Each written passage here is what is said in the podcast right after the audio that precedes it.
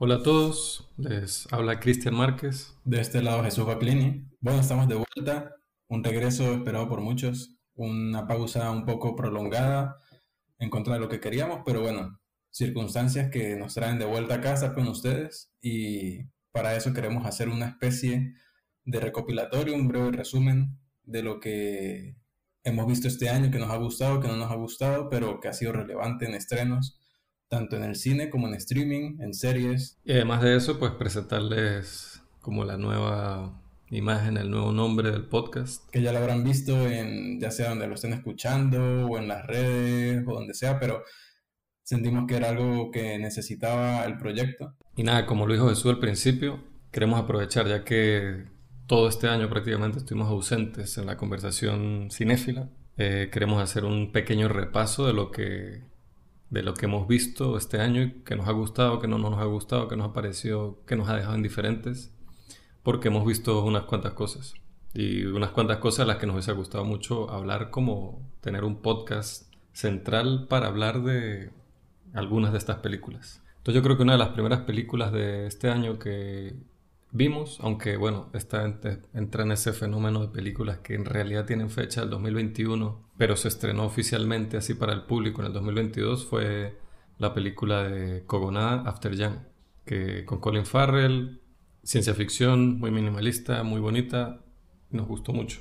Y bueno, esta fue una de las primeras que vimos y se sigue manteniendo como la, de las mejores películas que he visto este año y bueno, muy contento porque es la película anterior del director Columbus, a mí me encantó y fue una de mis favoritas de, de su respectivo año. Jafter Young hasta ahora, eh, que bueno, todavía falta mucho del año, ¿no? hay muchas cosas por ver, pero yo la mantengo como una de mis favoritas de lo que va y yo, a mí me parece muy difícil que la saquen, por ejemplo, de mi top 5 del año o de mi top 3. Yo pienso lo mismo. Porque es que tiene una. La historia es simple y esa simpleza explora tantas cosas que al final se hace bastante entrevesada con todos los temas que habla a nivel existencial, a nivel de la memoria, los recuerdos y sobre todo al final qué somos como seres humanos, qué nos hace humanos en contraste con otras cosas.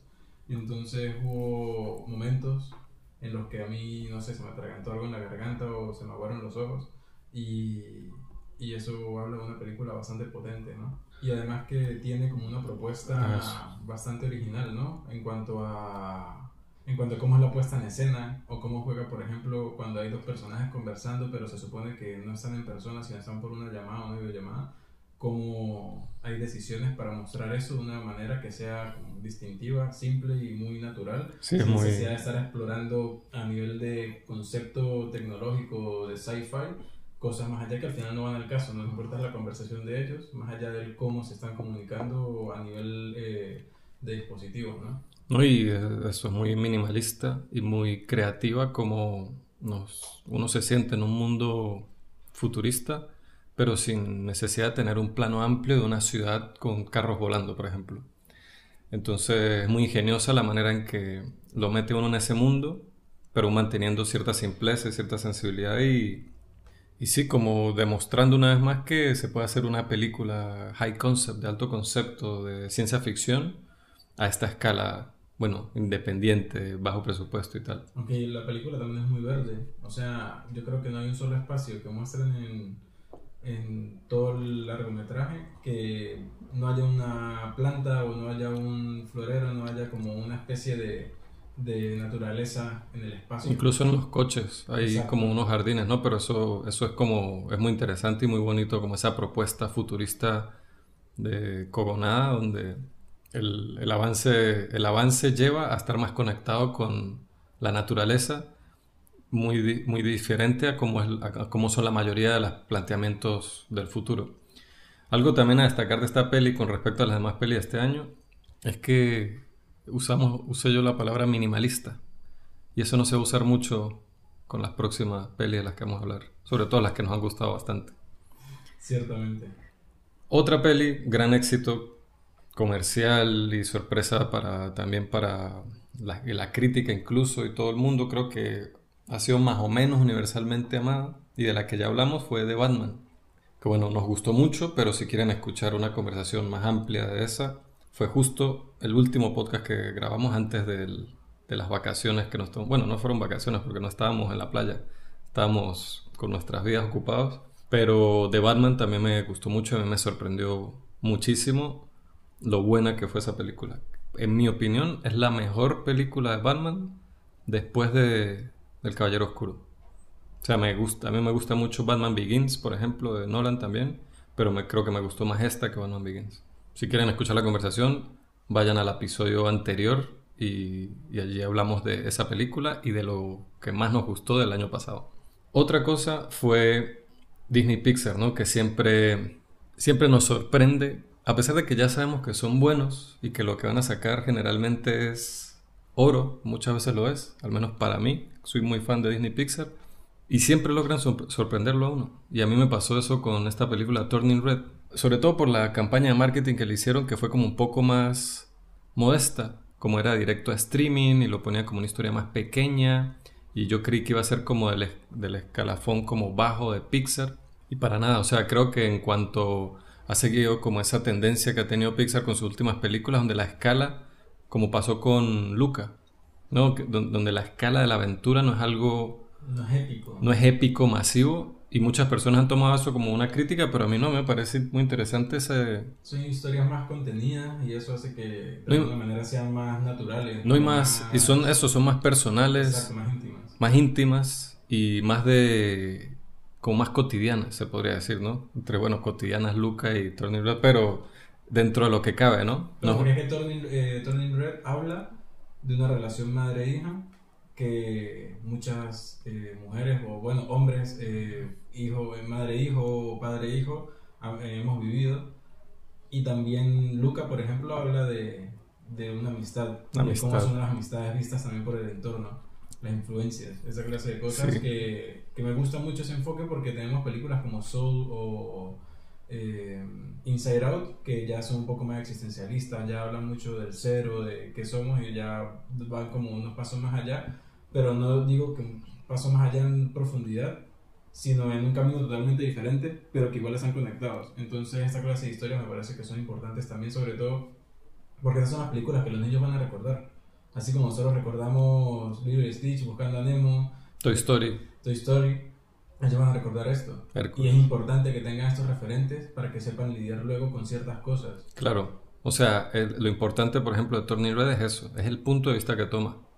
Y la situación de vida en la que está el personaje principal del que tenemos ese punto de vista, ¿no? Porque es la relación de una hija, de una niña con su madre, en gran parte, mientras ella está sufriendo muchos cambios, está descubriendo cosas, le gusta, es súper fan de esta banda que me encanta, o sea, yo me volví, fan de, esa banda, de cómo los representan, de la fanaticada que ellas tienen. También es muy influenciada, creo que es la primera peli de Pixar, con la animación como clásica de Disney Pixar, pero que está muy influenciada por anime, por Asia. O sea, las caritas que ponían a veces cuando están entusiasmadas eran totalmente estos ojos exagerados grandes que uno ve cuando en el anime y incluso las canciones, las canciones de la bandita esa. Creo que esa es inspiración total de las bandas de K-pop. Claro, K-pop y las boy bands actuales, que bueno, las, K- las de K-pop son las que la están partiendo, ¿no? Y también esta película es la primera de, de algunas de las que vamos a hablar, que ya es un tema que se ha tratado mucho de, de esta influencia que ha tenido los asiático-americanos en Estados Unidos y cómo ya eso se está viendo muchísimo en el cine, ¿no? En general se está viendo en todo, pero aquí vamos a resaltar el cine y donde una cosa que resalta mucho particularmente es la esta relación madre e hija o madre e hijo, generalmente es madre e hija, de esta como exigencia excesiva y esta como búsqueda de la perfección y no salirse de, de las vías y, y después como la hija o el hijo, generalmente es la hija, se revela in- inevitablemente, se revela ante eso y es la cuestión de la hija entender a la madre y de la madre entender a la hija y llegar a eso, ¿no? Y que al final esos arcos vienen, o sea, se generan por el hecho de que los padres se ven, los padres se ven reflejados en sus hijos y no quieren que cometan sus mismos errores o que les pase lo mismo que a ellos. Y por eso esa exigencia, muchas veces también sobre protección con ciertas cosas, suelen generar esa clase de, de problemática. No, y- Ojalá todas la pudieran resolver. Y es la mente también de la, es como la, como una psicología ahí de la primera generación o hasta segunda veces de inmigrantes y de todo lo que tiene que pasar para lograrlo. Nosotros podemos entender un poquito de eso. Para llegar de un país y lograrlo y echarle bolas y hacer todo lo que hace falta para estar estable y mantener una familia. Y, entonces le queda como ese chip, ese chip de, de, inmigrante, de que tengo que tal, no sé qué. Entonces crían a los hijos como con esa misma... Pero a mí me llama mucho la atención cómo se repite mucho en las películas que tratan sobre familias, familias asiáticas en Estados Unidos. Pasó con The Farewell, pasa con Turning Red y pasa con otra película también que vamos a hablar aquí más adelante, pero nada. A mí Turning Red me gustó mucho. Este, creo que debió y debería dársele más atención. Primero que está accesible y segundo es esas películas que si yo de pequeño hubiese querido seguir viéndola o verla repetidas veces cuando la pasaban en televisión o lo que sea, como hice con un montón de películas en mi infancia que la pasaban y la dejaba y me quedaba viendo, la tenía a fondo o lo que sea y eso sí. un referente. Y nada, Turning Red, recomendadísima. Hasta ahora vamos puras cosas buenas hasta aquí. Otra película que yo vi, que es lo mismo, película del 2021 que se estrenó en el 2022, se llama Boiling Point. Es una película que tiene un tema muy interesante, dirigida por este señor que se llama Philip Barantini, que había hecho un cortometraje con el mismo nombre, y el cortometraje y la película son protagonizados por Stephen Graham, que me parece muy bueno. Él es un, actor que uno siempre ve, él, yo lo recuerdo, la primera vez que yo lo vi él fue en Snatch. Él es el, el compañero del personaje Jason Statham en Snatch.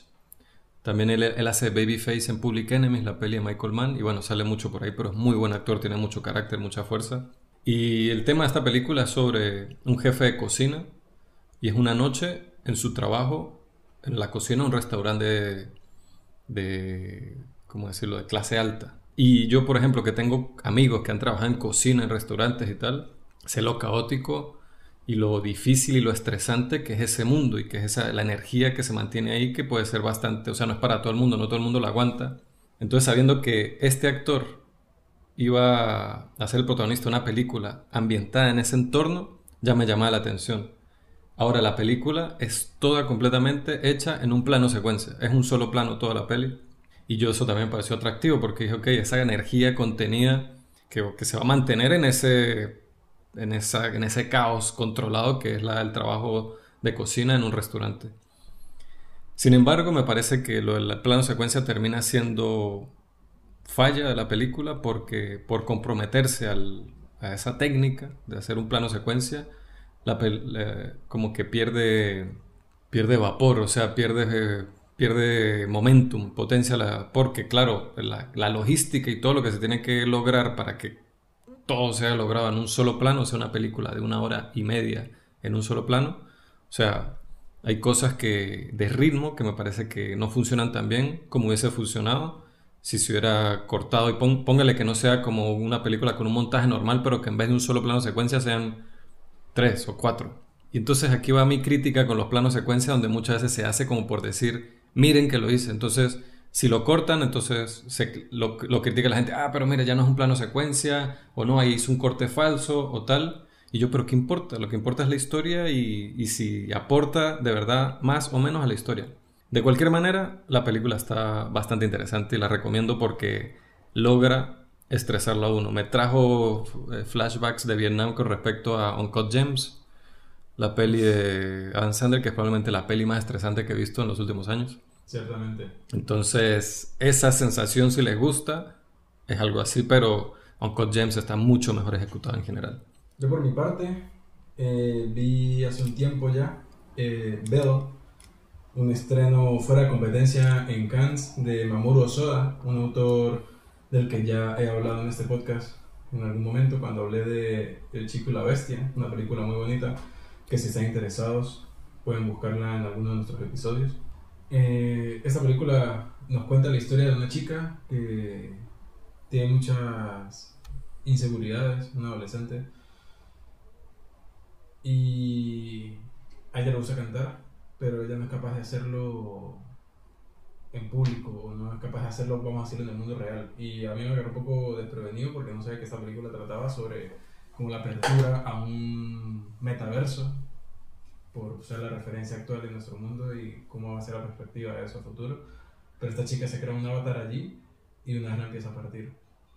Entonces, eh, narra un poco cómo ella empieza a superar esas inseguridades, no solamente la perspectiva que este mundo le abre esa, le da esa libertad para poder expresarse de la forma que quiere, sino que a su vez eh, conecta con, un, con otro ser de ese mundo que es un marginado y se la pasa haciendo desastres en ese mundo, pero conecta. es decir, que ella era marginada afuera y es una estrella dentro y dentro conoce un marginado. Exactamente. Entonces ella lo entiende, ¿no? Exactamente. Entonces ellos conectan y de alguna manera ella es una figura eh, pública importante y este tipo también es una figura pública importante, pero en sentido contrario a ella.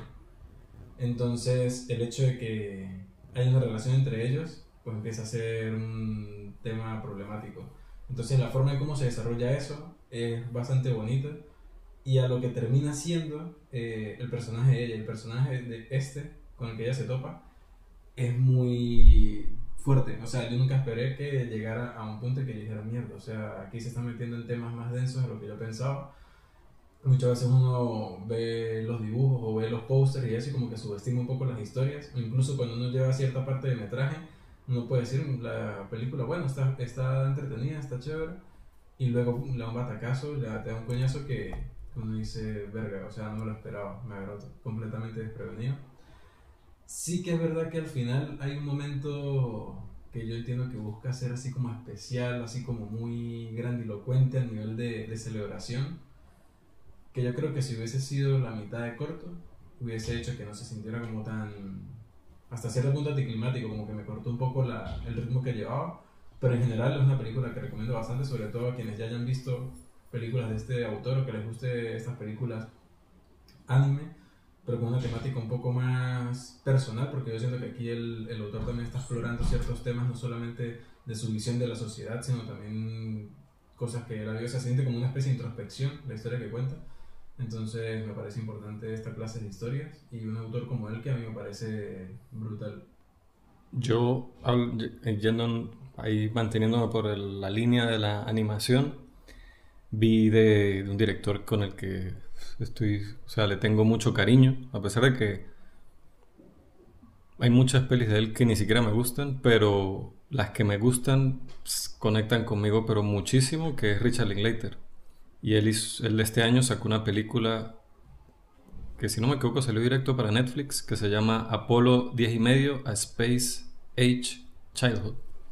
Entonces es curiosa porque es como una especie de autobiografía eh, como ficcionada fantástica de un hombre narrando su vida de cuando era, él tenía 10 años en Houston, Texas. Entonces eh, es como un coming of age, ¿no? Este reflejo de la vida de este niño en Texas y es como muy bonito, ¿no? Como se nota que es alguien que tiene mucho cariño y mucha nostalgia y la película en general se siente muy nostálgica a ese recuerdo de Texas en los 60, bueno, a finales de los 60 cuando estaba la carrera espacial en auge, ¿no?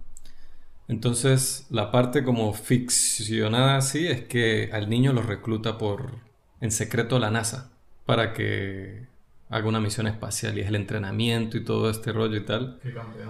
Entonces, es muy bonita, una película que de verdad es muy nostálgica, es muy bonita, no, no me parece que es nada así como trascendental que uno termine, pero el rato de verla es como, no se siente bien, es como coño, pasé un buen rato y es esa típica sensación de las pelis de Linklater que, que así es como son películas tiernas, que uno siente como el cariño y la nostalgia siempre hay como, como que muy palpante. La película está animada en modo de rotoscopia, que ya creo que es la tercera película de Linklater hecha de esta manera. La primera fue Waking Life, la segunda fue Scanner Darkly y la tercera viene siendo esta, Apolo 10 y medio. Y las tres pelis me parecen buenísimas a su manera. Waking Life es una cosa súper abstracta, críptica, filosófica, sin mucha estructura, que bueno, esa es la que quizás es la menos accesible, pero a mí me encanta.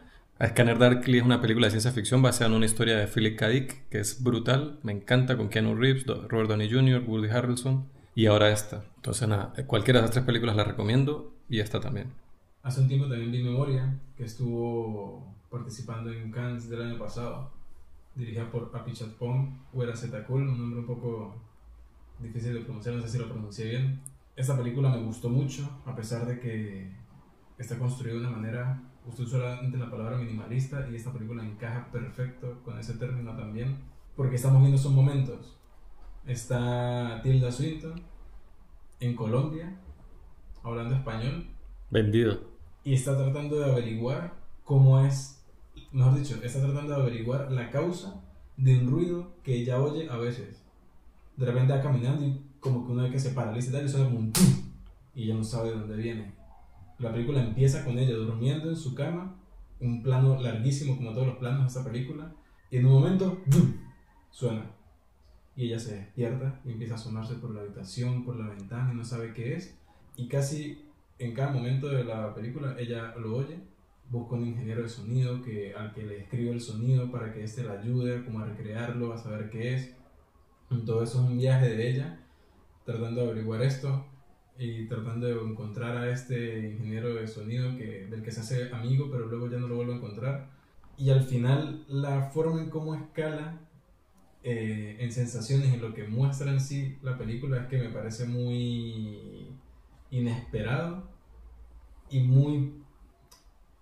se puede decir que está poco hilado, que realmente está muy bien hilado, pero cuando uno lo describe, y no lo voy a hablar porque la idea es que experimentarlo, como yo lo hice cuando uno la ve, es que es una mezcla de ideas que yo no sé cómo hizo para conectarlas y que funcionaran, pero es como una amalgama de sensaciones existenciales como bastante fuertes y que al final, al menos yo hasta ahora, luego de meses de verle, que me dejó pensando mucho, todavía no entiendo muy bien qué me quería decir. Yo creo que a nivel de sensaciones sí lo asimilo, pero cuando uno intenta expresar eso con palabras como que le cuesta porque es más difícil de... Es como cuando uno entiende algo mejor dicho, cuando uno sabe algo, pero uno lo realmente lo, pero uno realmente lo entiende cuando lo explica, cuando lo enseña, cuando lo transmite. Y si uno no es capaz de transmitirlo, de enseñarlo, de explicarlo, realmente es cuando uno no lo entiende, solo lo conoce. Eso me recuerda eso, eh, viendo esta película. Eso me recuerda a la cosa de algún día lo leí en alguna parte de que eh, mientras alguien o algo tenga un lenguaje más desarrollado, más amplio, puede pensar en ideas más complejas, porque es capaz de expresar con el lenguaje, mientras más amplio es el lenguaje, más herramientas tiene usted para expresar cada cosa.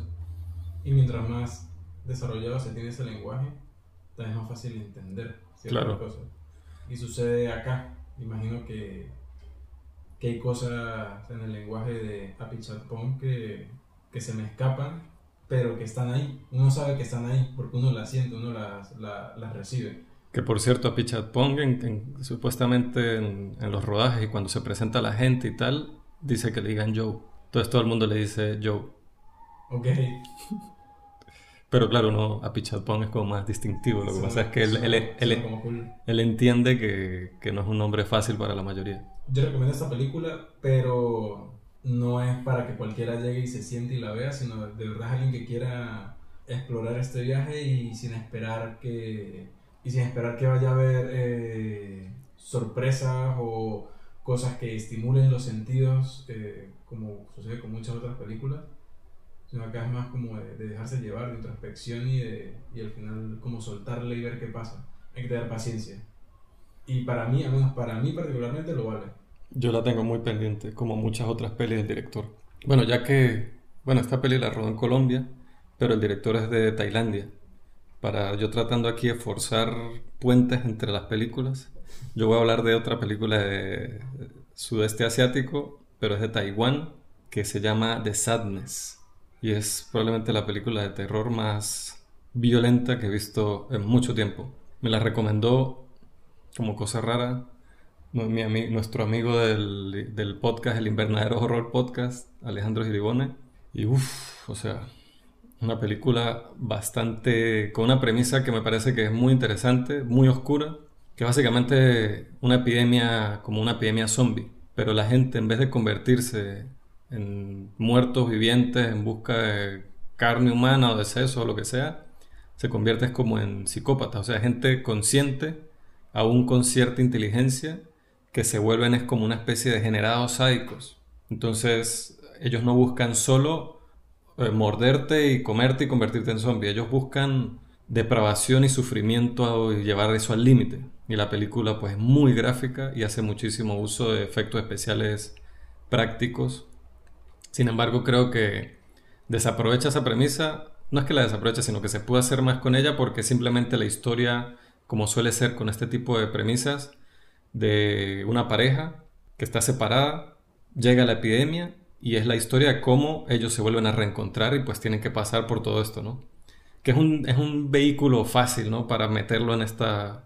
Es como una plantilla que ya existe y usted le pone encima aliens, zombies, desastre natural, lo que sea y funciona. Es comercial, es fácil, va directo al grano, pero con la premisa de que esta gente, porque la razón por la que se vuelven psycho es como que sus deseos más oscuros y más primitivos se vuelven como prioridad por encima de todo lo demás y por eso se vuelven depravados sexuales, violentos, lo que sea. Pero tiene escenas y momentos bastante, bastante perturbadores y hay que tener estómago para verla porque visualmente es, es heavy. Para los fans del género, recomendadísima.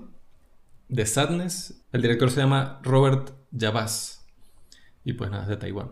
Y bueno, otra película quizás más conocida que vimos los dos, bueno, de hecho yo la vi dos veces, fue X o X de Ty West. Que Ty West tiene como. Ha tenido como. Ha sido bastante respetado en el, mundo del horror, a pesar de que se ha tardado mucho para sacar películas. Él sacó The House of the Devils, The Innkeepers, y él creo que hizo uno de los cortos de una de las de VHS, VHS, VHS. Pero X, que yo creo que es muy divertido ver la película sin saber nada, ¿no? Usted, yo cuando se la mostré, ¿usted sabía algo de la premisa? No, yo, o sea, solo sé que era un grupo de chamos que iban a grabar una película. ah, bueno, pero sí sabía eso. Eso. Ah, bueno, por eso, esa es la premisa, pues. Eso, pero hay gente que, yo creo que cuando la vimos, que habíamos varios amigos, habían personas que no sabían eso. Y es divertido. A mí me encantaría ver este tipo de... Lo que pasa es que como uno está metido en esto, uno nunca, uno siempre sabe algo. Entonces yo sabía que la premisa era un grupo de jóvenes en los años 70 van a una casa a grabar una película porno, pero las personas que les rentan esa casa, bueno, no, es como, sí, es como la... Un anexo. Un anexo, anexo a la palabra que buscaba, un anexo a la casa principal y pues los que tienen esta casa principal pues son dos señores muy mayores que dan muy mal rollo. Entonces tiene una estructura clásica de slasher, pero la ejecución, o sea, a nivel técnico, hay planos que son clásicos ya para mí. El plano ese aéreo del, cenital de la chica nadando en el lago y el cocodrilo detrás de ella, pues ya para mí eso está estampado como uno de los planos del 2022. Algo para mí que resalta mucho esta película a nivel de realización, sobre todo de montaje, son las transiciones. Uf. Las transiciones, yo jamás había visto unas transiciones tan originales que funcionaran tan bien y que generaran como una especie de... Se siente como una transición, o sea, estoy dejando algo atrás, estoy viendo algo que viene, pero de una forma muy que no sé cómo describirlo, o sea, deja como una, maneja muy bien el ritmo. No, y como también algo que hace muy interesante con el montaje es como, como, como juxtapone, cómo cuenta de manera paralela dos cosas que se que hablan del, que están hablando, están como un discurso que alimenta con dos momentos, con dos momentos que están separados como en la historia, pero lo juxtapone la conversación entre ambos momentos para hablar como del, discurso de manera más amplia, que uno no esperaría ese tipo de...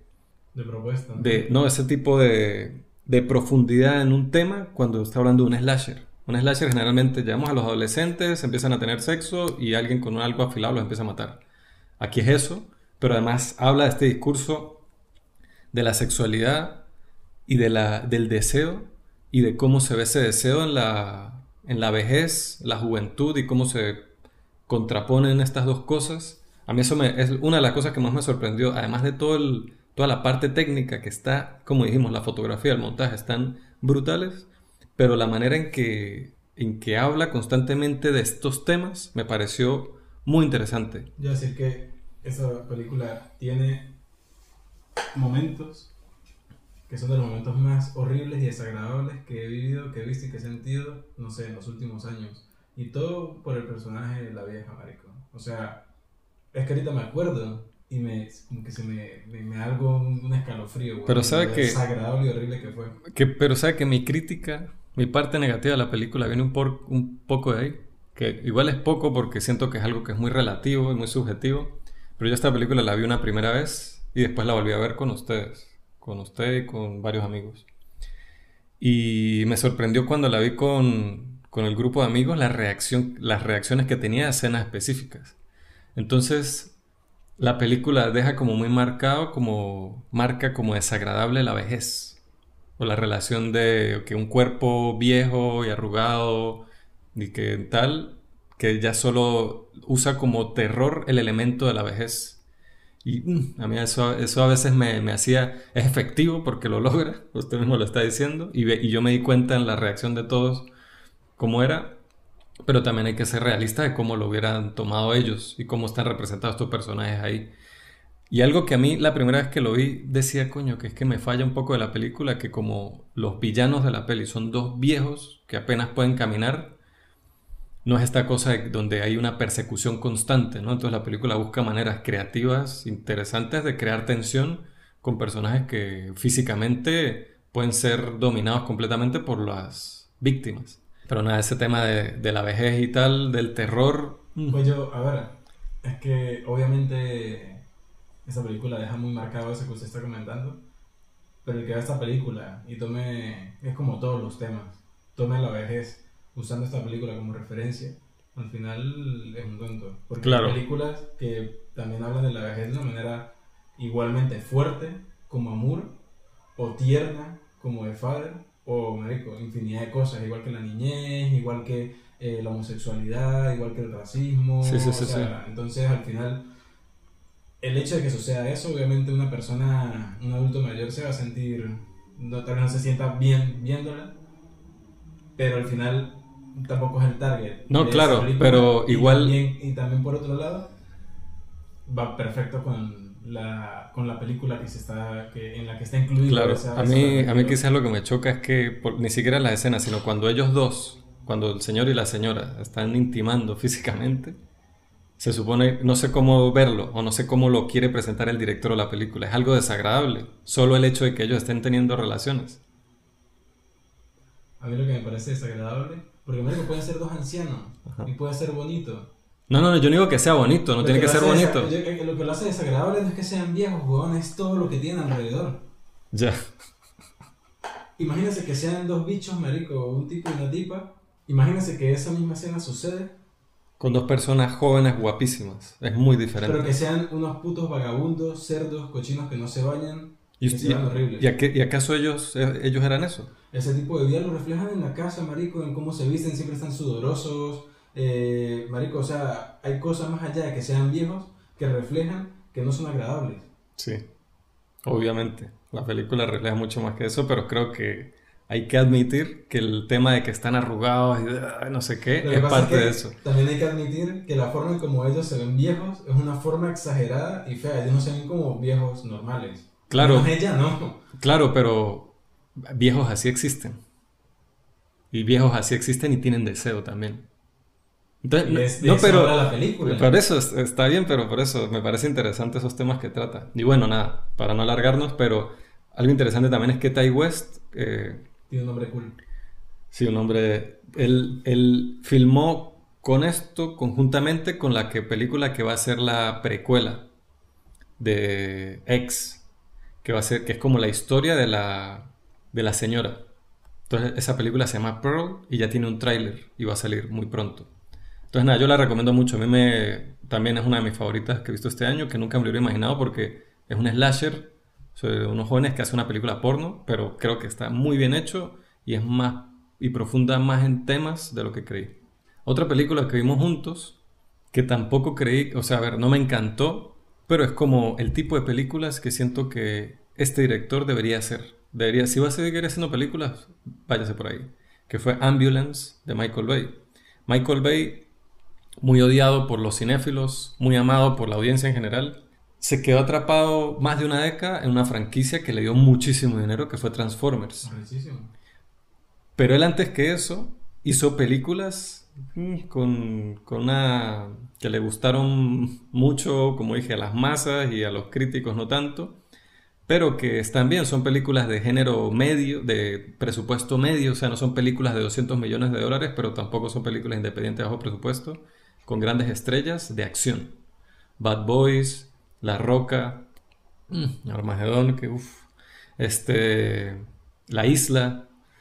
Entonces, esas películas uf, son súper Michael Bay, Pain and Gain, pero para mí funcionan mejor y prefiero que existan en el panorama cinematográfico que la Transformer 5, que es solo un poco de CGI dándose golpes y haciendo chistes malos y con un humor estúpido que dura 2 horas 40 de manera innecesaria. Entonces, que Michael Bay vuelva a esto, donde Ambulance, una historia sobre unos ladrones que se que roban un banco, creo que es, y, para escapar secuestran una ambulancia con una enfermera dentro y una persona herida. Y tenemos un Jake Gyllenhaal que está completamente desquiciado de principio a fin, que me parece que es lo que necesita esta película de Michael Bay, un Jake Gyllenhaal que esté pero no está así en esos papeles les queda muy bien. No, es que él no está 100 aquí, está 120 toda la película. O sea, él está loco, desquiciado, pegando gritos con los ojos así abiertos y tal. si se metiera tres líneas de coca cada 10 segundos. Eso. Y la, el montaje de la película que es absurdo. Absurdo totalmente. Y también nosotros... De hecho, estábamos, teníamos unos tragos cuando estábamos viendo la película y yo dije, vamos a tomarnos un shot cada vez que hay un plano de dron. Se acabó, se acabó la botella antes de que llegáramos a la mitad de la película. O sea, es tan innecesario y tan absurdo, pero está bien. O sea, como entretenimiento y verla y la historia y así lo épico de todos los planos y tal, no es algo que a nosotros particularmente nos va así a apasionar. Pero es entretenida pero uno la ve con unos amigos, se toma una cerveza y es entretenido. Y yo me di cuenta que, la, que lo vimos con varios amigos y algunos de ellos las disfrutaron mucho. Mientras la estaban viendo se emocionaban y se sentían así como metidos en el... Es que tiene lo suficiente para que la, como que esa energía se transmita y también como la tensión, que uno sabe, mira, ¿qué va a pasar? Sí, ¿Qué, sí. ¿Qué van a hacer? Entonces, nada, yo la recomiendo. A, mí me gustó. Sí, es súper... A ver, no es para que un cinéfilo se sienta... No es para analizarla y buscarle lógica y tal, pero... pero... Sí es como ver algo en grupo, como para estar relajado. Sí, e incluso hacer algún comentario mientras se ve la película. Está perfecto. Exacto. Lo que sí digo es que sufre de lo que sufren muchas películas de Michael Bay, que para lo que son, eso es muy larga. Mm, Puede ser mucho más corta. Si fuera más corta, la súper recomendaría, estuviera hablando de ella, pero... Aunque es un debate bastante curioso porque cuando... No, recuerdo la última vez que vi una película nueva, estreno, que dure hora y media. Ya, sí, no, es que ya eso no... ya no lo hacen. O sea, pero bueno, creo que este tipo de películas se beneficiaría de que sean más compactas. Pero bueno, igual está recomendada. Otra película que de esta íbamos a hacer un podcast, lo pensamos y tal, pero buscando la película con qué analizarla, no sé qué, no pudimos, se pasó el tiempo, la película dejó de estar como tan en boca y dijimos, nada, no, no lo hacemos. Fue una de las películas, creo que mi película más anticipada del año, que fue The Northman de Robert Eggers. Yo sabía de la, de la producción de esta película, yo sabía desde hace más de un año.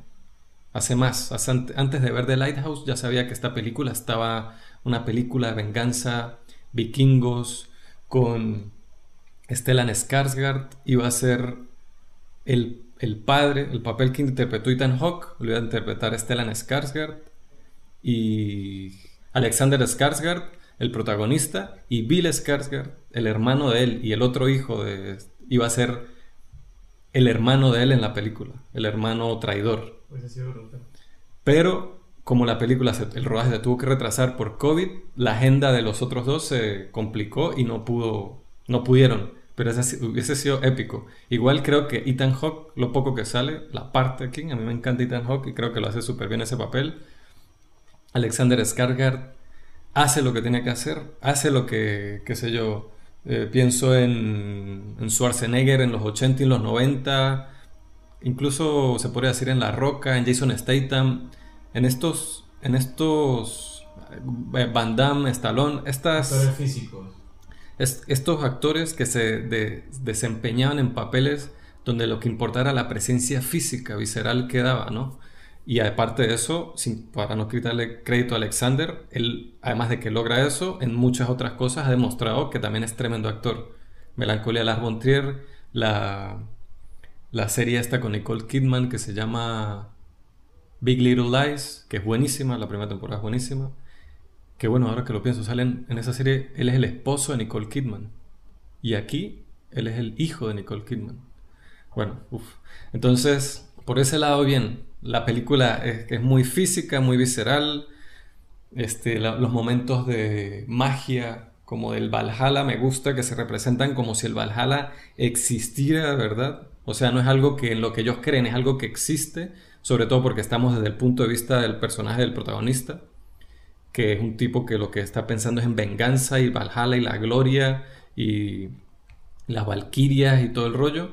Entonces todo lo vemos a través de, su perspectiva, que de niño le dieron este, este bebedizo de ayahuasca, no sé, y él está constantemente como mentalmente, digo, siento que es alguien que para estándares actuales obviamente no está bien, es un psicópata, pero para sobrevivir en ese tiempo era lo que necesitaba hacer, ¿no?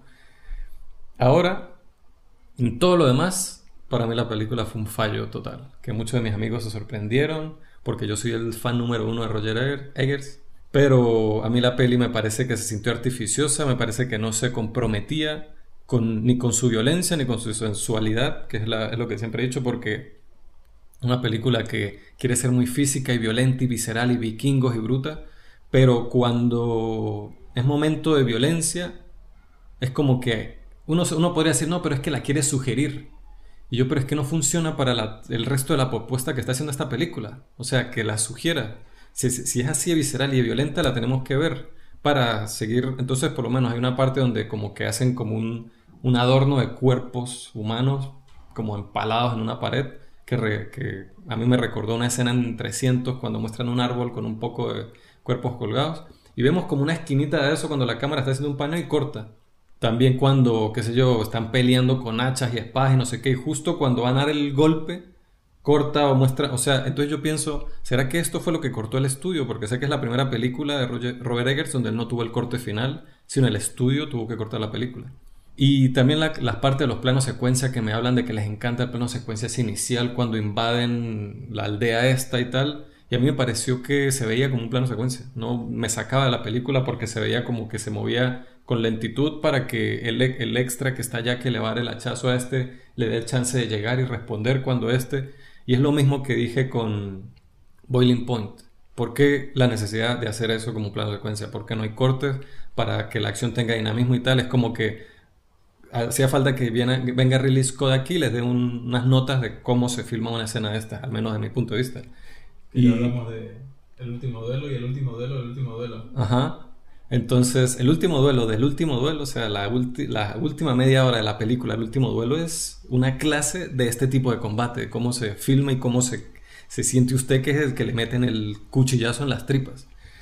Entonces a mí la peli al final me, se me hizo el discurso cuando no, cuando, cuando no estaba esperando que sucediera algo de acción que me terminaba decepcionando, me quedaba con la historia de este vikingo tratando de buscar venganza que no me interesaba, me terminaba aburriendo.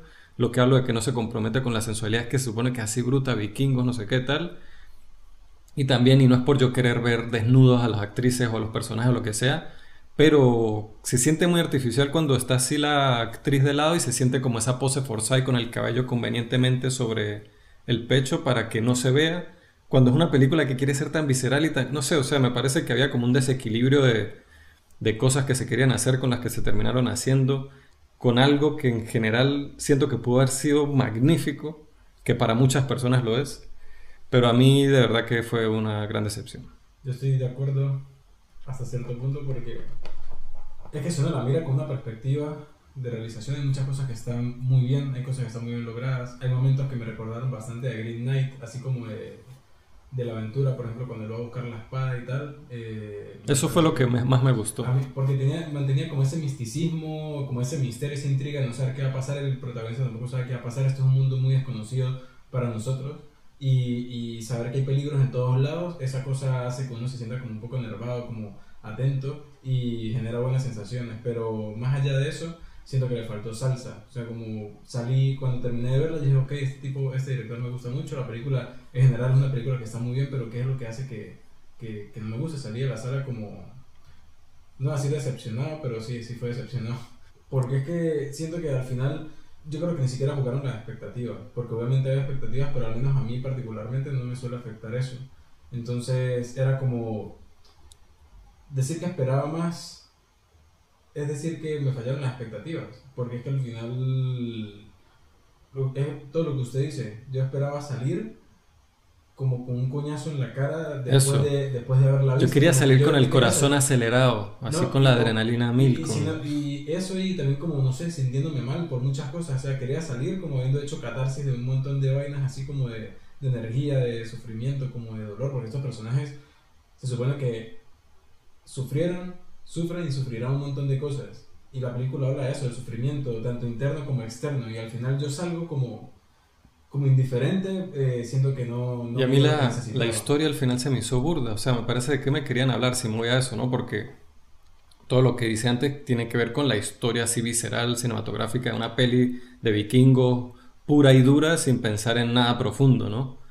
Pero siento que la película tuvo oportunidades para meterse en temas sobre la venganza, sobre el perdón, sobre el tiempo, sobre esta cosa de que él quiere liberar a la, rescatar a la madre, vengar al padre, matar a no sé quién, y que él cuando llega a la isla y se da cuenta que, que la madre en realidad, o sea, y quizás descubrir que su padre era un, no era en realidad una buena persona, sino que él lo idealizó y cómo, o sea, todos esos temas yo creo que se pueden haber hecho cosas tan interesantes, pero al final es simplemente algo de acción y es burdo y es de matar, y está bien, pero entonces denme toda esa parte carnicera como bien hecha, que como repito, he hablado con muchísima gente que le encantó y le pareció wow, increíble, pero a mí no, me, o sea, a mí me gustó la escena de, de cuando él va a buscar la espada, me gustó toda la parte mística, fantástica, cuando él se imaginaba, cuando veía las valquirias así en el cielo y tal, me gustó la escena, el combate en el volcán, o sea, como digamos a nivel visual,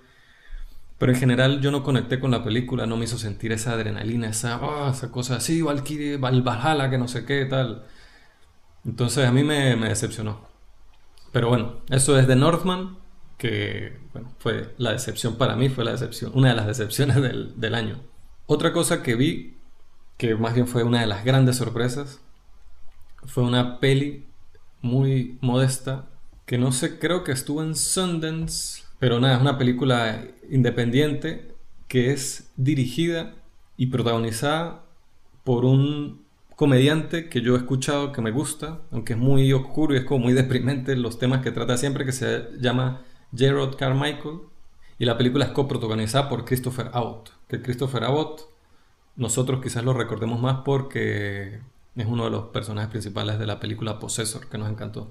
Esta película, a la cuenta de tres o On the Count of Three, Trata sobre dos amigos que hacen un pacto de que al final del día en el que transcurre la película, que toda la película transcurre en un día, se van a suicidar.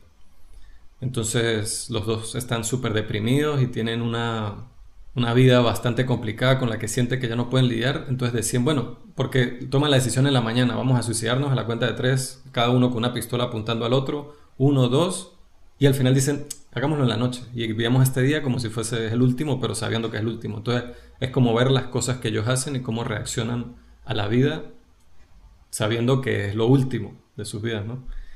Pero esa premisa está brutal. Está muy bien, pero que y no es algo nuevo necesariamente, no, el último día y vamos a vivirlo y tal y tal, pero lo que lo, lo que diferencia esta película de otras historias con temas similares es lo cruda que es en cuanto a de lo que habla, la tristeza, no idealiza nada. Aquí todo se siente, a pesar de que tiene, es como una comedia negra, que después de todo Jerry Carmichael es un comediante de stand-up, pero profundiza muchísimo en temas de depresión, de la vida, del pasado, de incluso el, discurso con respecto a las armas, al uso de armas. Me pareció interesantísimo porque lo ve de una manera amplia y como honesta, un poco controversial en general los temas que trata la película y cómo los trata, pero me parece que es bastante cruda. No voy a hacer spoilers, pero llega una conclusión que es... A mí me encantó el final de la película porque siempre estoy pensando, bueno, estas películas tienen esta premisa muy buena, pero terminan convirtiéndose en una fantasía hecha para el cine y para complacer las audiencias. Para nada lo hace esta película y a mí me encantó. Es una de mis cosas favoritas este año, fue un descubrimiento la recomiendo. Se llama A la cuenta de tres. Yo voy a volver un poco a las decepciones otra vez. Aunque bueno, al final no es decepción porque es que de esto sí no esperaba, pero ni mierda. Pero voy a hablar de Animales Fantásticos 3, Los Secretos de Dumbledore. Ya esta saga al final, la primera ya para mí fue decepcionante. En mi mente creo que imaginé una película mejor. sea, como una historia mejor de lo que realmente fue siendo esa primera. La segunda para mí fue un pedazo de mierda. Y yo solamente y únicamente vi la tercera porque sería Max Mikkelsen y quería saber cómo él iba a agarrar ese personaje. Y yo digo, ¿por qué no lo usaron él desde el principio? O sea, ¿por qué tuvo que haber toda esta revuelta con Johnny Depp como para que se quitaran el contrato y buscar a alguien más a última hora, que también fue muy complicado eh, toda esa gestión? Pero es que Max Mikkelsen no necesita que le pinten el cabello, ni que le coloquen unos otro color, ni que le hagan un corte de cabello alocado. Es él, simplemente él, y ya se apodera de ese papel, marico, la parte. Y es lo mejor de esa película, realmente es lo único bueno de esa película porque la historia es horrible, los personajes son horribles, todo lo que hacen con esto ya lo están destruyendo. Yo estaba pensando, yo no quiero terminar siendo un fan de Harry Potter, que termine siendo como un fan de Star Wars. Lo que hacen es exprimir y exprimir y exprimir esa mierda para sacarle más plata más plata más plata, pero cada vez hacen productos peores.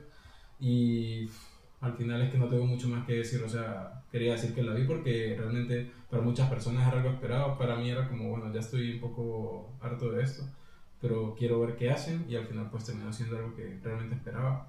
Ojalá terminen esto ya, deberían soltarles si van a sacar otros proyectos a otras personas que no sea David Yates, que yo digo que no sea mal director, pero hay que darle como frescura a esta clase de, de, sagas. Eh, siento que el reparto, o sea, los actores y todo lo hacen muy bien, solamente que siendo que las historias que les están dando y los arcos que les están dando no, no tienen salsa, no tienen mucho donde agarrarse.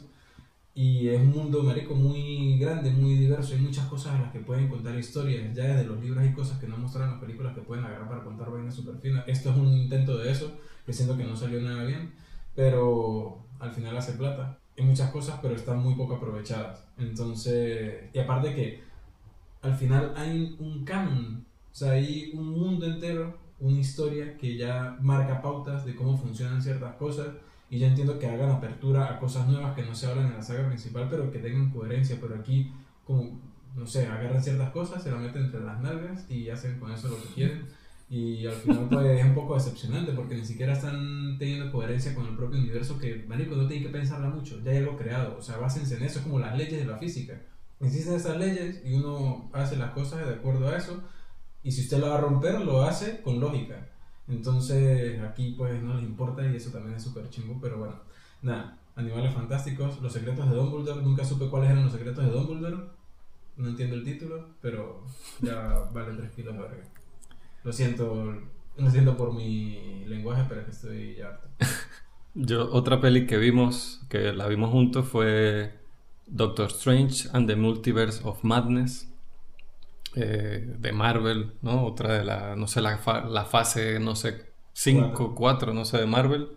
Y esta película, pues yo nunca me hubiera interesado por verla si no fuese porque era dirigida por Sam Raimi, que bueno, leyenda Sam Raimi, me encanta.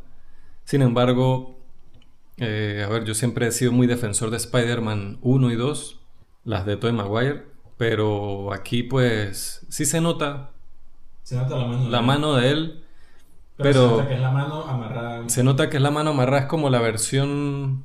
Eh, es como Thor Ragnarok con Taika Waititi, que se nota que estaba él ahí atrás. No, no, no, no, no. Pero también estaba amarrado. No, yo no siento con Thor Ragnarok que fue así. Yo siento que en Thor Ragnarok también es porque el, estilo de Taika Waititi es más adaptado. Bueno, no, se puede decir que San Raimi también, pero yo creo que es mucho más creativo y más original la propuesta de Thor Ragnarok que es la de Doctor Strange.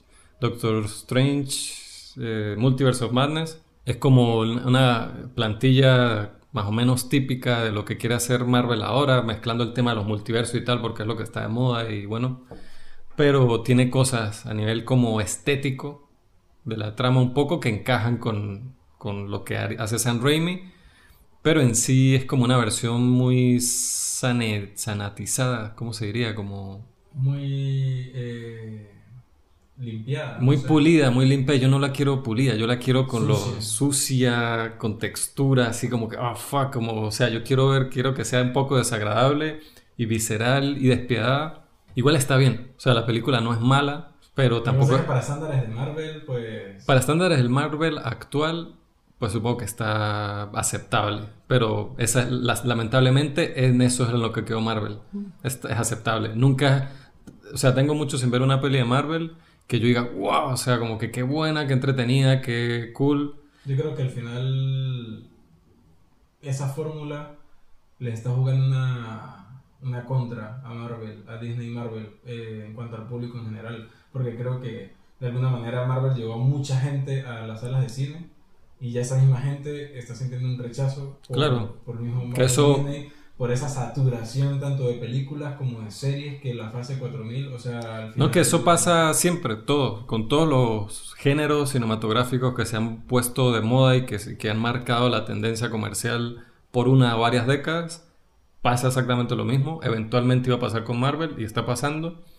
Entonces, eh, de hecho, la película que más dinero recaudó y más exitosa del año hasta ahora es una película que se aleja mucho de lo que es Marvel. Y, eh, y es como un poco, y bueno, varias de las películas más exitosas proporcionalmente eh, se han alejado mucho de lo que representa Marvel y, y es eso, es como buscando en qué dirección se va a mover ahora el cine comercial, ya que Marvel está un poco en declive. En declive no quiere decir que esta película le fue mal, esta película reventó en taquilla, obviamente le fue bien, hizo ganancia, pero se está viendo como que ya no, es, ya no son las películas de Marvel las películas número uno del, del año de la taquilla. Igual no está mal, pero a mí me molesta tener que decirlo así, ah, no está mal. Olvidable completamente para mí esta película, pero bueno, otra película que vimos juntos que trata esta misma temática, que, que es una película original, una idea original, dos directores que han hecho cosas muy raras antes, con un elenco que no es súper recontrafamoso, conocido, y que bueno, que hace una de las grandes películas del año, ha sido uno de los eventos del año y probablemente una de las películas que marquen esta década, sea Everything Everywhere All at Once, de los Daniels, directores que yo los conocía originalmente cuando hacían videos musicales, me acuerdo del video de Lil Jon, eh, No Time for What, algo así, No Time for What, eh, no sé, me acuerdo, me acuerdo de esa canción y el video era una locura, una cosa así súper loca, que cuando ese video salió se volvió así medio viral, en aquel entonces lo viral de aquel entonces, y después sacaron la película Swiss Army Man, Me encanta. la, la famosa película donde Daniel Radcliffe interpreta un cadáver que se hace amigo de Paul Dano. De la película con la que yo tengo sentimientos mixtos, me gusta, pero no la amo tanto como Jesús o como otras personas. Y ahora Everything Everywhere All at Once, que a ver, también es sobre multiversos, similar a lo que hace Doctor Strange, pero es muchísimo más original, es mucho más entretenida, es- tiene mucho más corazón, Es mucho. llorar la, ac- la acción de la película es mucho más emocionante y otra vez Y original. original. Y nada, esto, esta película, o sea, eso, es una película que costó menos de 100 millones de dólares, con un elenco desconocido, una idea completamente original y, y que ha sido completamente un éxito en taquilla, en crítica. Es una de las pocas películas en los últimos tiempos que ha recaudado, que recaudó una cantidad modesta de dinero en su fin de semana de apertura y por el boca en boca ha ido fue recaudando más dinero a medida que pasaban las semanas de estreno, que eso no pasa. Generalmente la que marca el éxito de la película es la semana de estreno y después va bajando. Esta película fue al revés por 10 semanas en Estados Unidos. Eso es lo que le pasó lo que, lo que una película que empieza, una película que le da mal en taquilla cuando se estrena y que con, los, con el tiempo, con los años y tal, se va haciendo de culto y después es muy famosa. Esta le pasó, pero en un No, periodo reducido. Muy pequeño que fue así. Nosotros empezamos a escuchar de esa película muchísimo. Habíamos visto el tráiler, sabemos que era de 24. Ya se convirtió con diferencia en la película más exitosa de 24. Y de hecho los Daniels eh, creo que firmaron un contrato por varios años con Universal. Gracias al éxito que tuvo la película. Que eso puede ser muy bueno o. Muy malo. Entonces vamos a ver qué tal. La, la película protagonizada por Michelle Yeoh, que yo la amo a ella, me encanta. Y yo siempre sabía, ella pues siempre eh, está en películas de esta Wuxi de artes marciales y yo estoy esperando siempre que ella empiece a patear traseros. Entonces que empiece aquí como la, la, la dueña de una lavandería, que no sabe nada, qué tal. Y como la cosa de la película, los que la han visto, que ella como que se sincroniza con sus las versiones de ella de otras dimensiones. Yo estaba esperando, estaba mordiéndome los dedos para cuándo se va a sincronizar con la experta en artes marciales. Y cuando lo hace, no decepciona. Pero también una de mis escenas favoritas, hablando de combates, de este, el, el actor Ke Hugh Kwan. Ke Hugh, Empezando la película, básicamente. Ke Hugh Kwan, que es la cosa con el koala, o aquí le dicen riñonera. Brutal. Es increíble esa, esa secuencia. Aparte que, aparte que uno empieza a ver la película, que obviamente es un drama, este matrimonio con su hija, Ujú. que su hija pues eh, es lesbiana, tiene su pareja, pero no quiere que sobre lo sepa, no sé qué, hay como un discurso ahí. Y cuando decide la película hacer Switch, es que uno dice, ¿qué carajo está pasando? No, y visualmente es tan, innova, es tan innovadora. Y los efectos especiales, en general, hay cosas, todo el rollo a mí con la rosquilla esa gigante a mí me cansaba un poco, pero en general los efectos especiales están súper bien. Los efectos especiales creo que lo hicieron cuatro personas. Cuando una película de Marvel, cuando uno ve los créditos, la gente que trabajó en efectos especiales son a veces cientos de personas o miles. Son Y muchísimas. Ha habido quejas increíbles con la gente que hace efectos especiales para Marvel. Claro, pero algo- ¿sabe por qué ha pasado eso? Porque por COVID este, hubo muchas cosas que se tuvieron que detener y cuando se terminó, o sea, se disipó la cosa del periodo de emergencia y tal, hubo como un embudo de muchas cosas que se tenían que trabajar de efectos especiales y poca gente para hacerlo. Entonces hay muchas cosas que han tenido que salir de manera apresurada con efectos especiales que incluso las personas que trabajan en efectos especiales en esas cosas no han estado contentas con ellas, pero que tienen que salir ya. Entonces eso ha sido una de las razones por las que últimamente se ha visto como un paso hacia atrás con los efectos especiales algunas películas de estas de grandes Y presupuestos. aparte que las series necesitan mucho más tiempo de inversión Sí. para efectos especiales, porque son horas más. Y no tienen tanto presupuesto como un largometraje a veces. Pero aquí los efectos especiales fueron hechos por pocas personas. Creo que son cuatro, no, creo que son siete personas. Que son amigos de los Daniels, que hicieron todo en After Effects, que nunca estudiaron en la universidad en una gran carrera, sino aprendieron todo por tutoriales de After Effects en YouTube. Pero claro, tardaron cuatro años para hacer los efectos especiales de esta película. O sea, para plantearlos y ejecutarlos. Entonces eso es impresionante. O sea, el que entienda de efectos especiales y lo que se hizo con esta película, en general cómo se realizó, cómo se montó, cómo se escribió el guion, todo eso a nivel de realización es un logro increíble. Es una locura, nada más a nivel de plantear esta historia, que todo se conecte, todos los matices que le quieren dar, los temas en los que habla, eh, los arcos de cada personaje, porque hasta el personaje más pequeño tiene un Sí. arco brutal, y que todo esté, que que ese arco esté conectado con cada uno de los universos de los que habla, marico, increíble. Está muy bien y que la película trata el temas similares, lo que estamos hablando, lo- la, la- la influencia de las familias chinas viviendo en Estados Unidos. Mismo tema, muy parecido al que trata Turning Red, de la cosa del conflicto entre la madre adolescente, entre la hija adolescente y la madre, y este como visión conservadora de las cosas y que quiere lo mejor, pero esa misma sobreprotección lo que hace es alejar a la hija y el conflicto que eso crea, pero termina haciendo, bueno, termina teniendo un discurso bastante bonito con eso, una reflexión que sin embargo me parece que redunda tanto que cansa a mí, que ha sido polémica esa opinión también, porque a mí los últimos 15, 20 minutos de la película se me hacen larguísimos, me parece que redunda muchísimo, que se hace largo. Y es mi falla principal con la peli. Creo que, que me pasa exactamente lo mismo con Swiss Army Man, la peli anterior de los directores.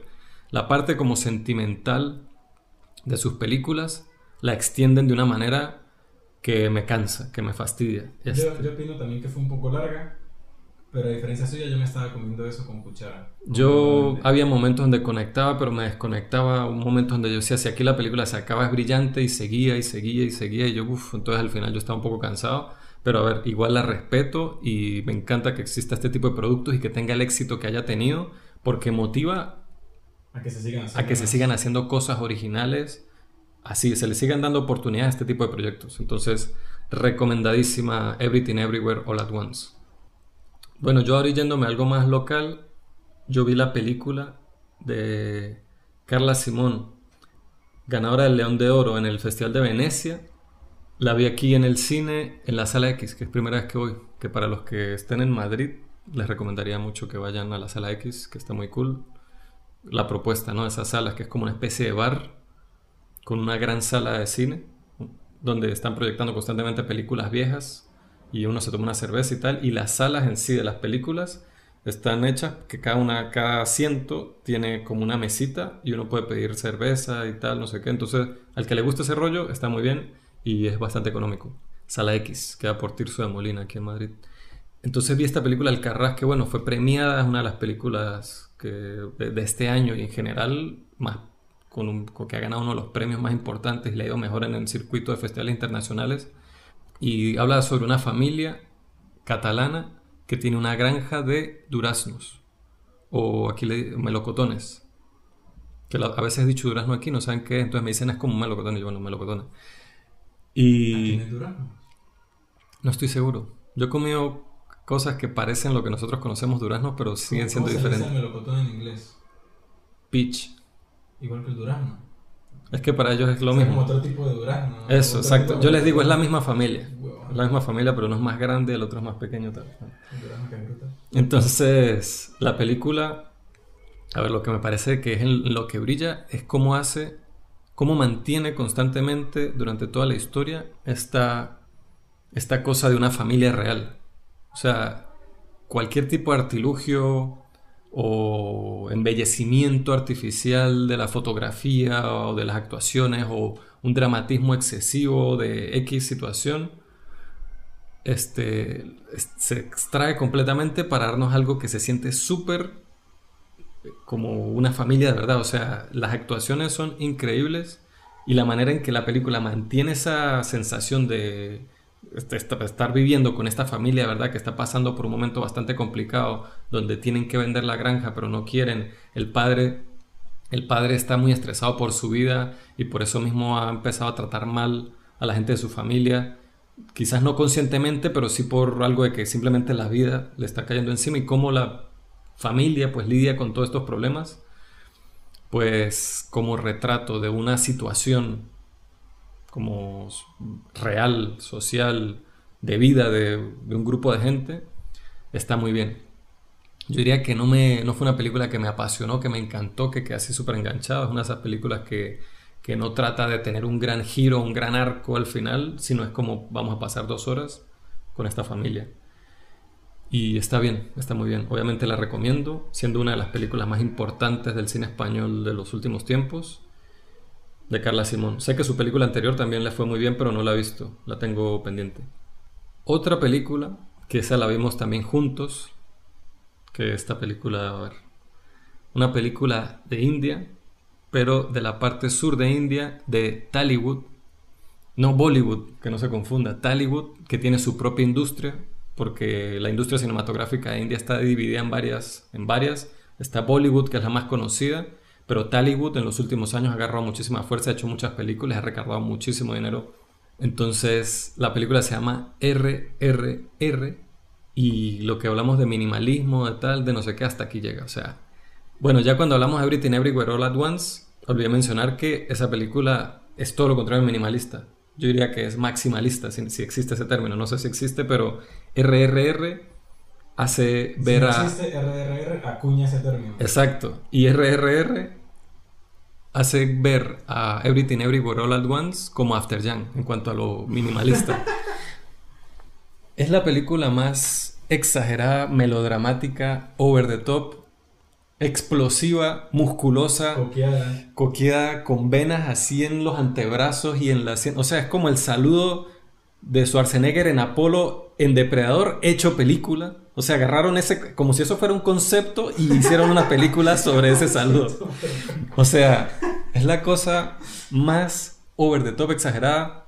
Admito que a pesar de que el CGI se nota muchísimo, es como un CGI de los, no sé, de los 2000s, nunca me importó ni en lo más mínimo que el tigre se viera falso. Yo estaba con figurativamente al borde de mi asiento, comiéndome las uñas, ansioso cada vez que aparecían esos animales en CGI y era épico, increíble.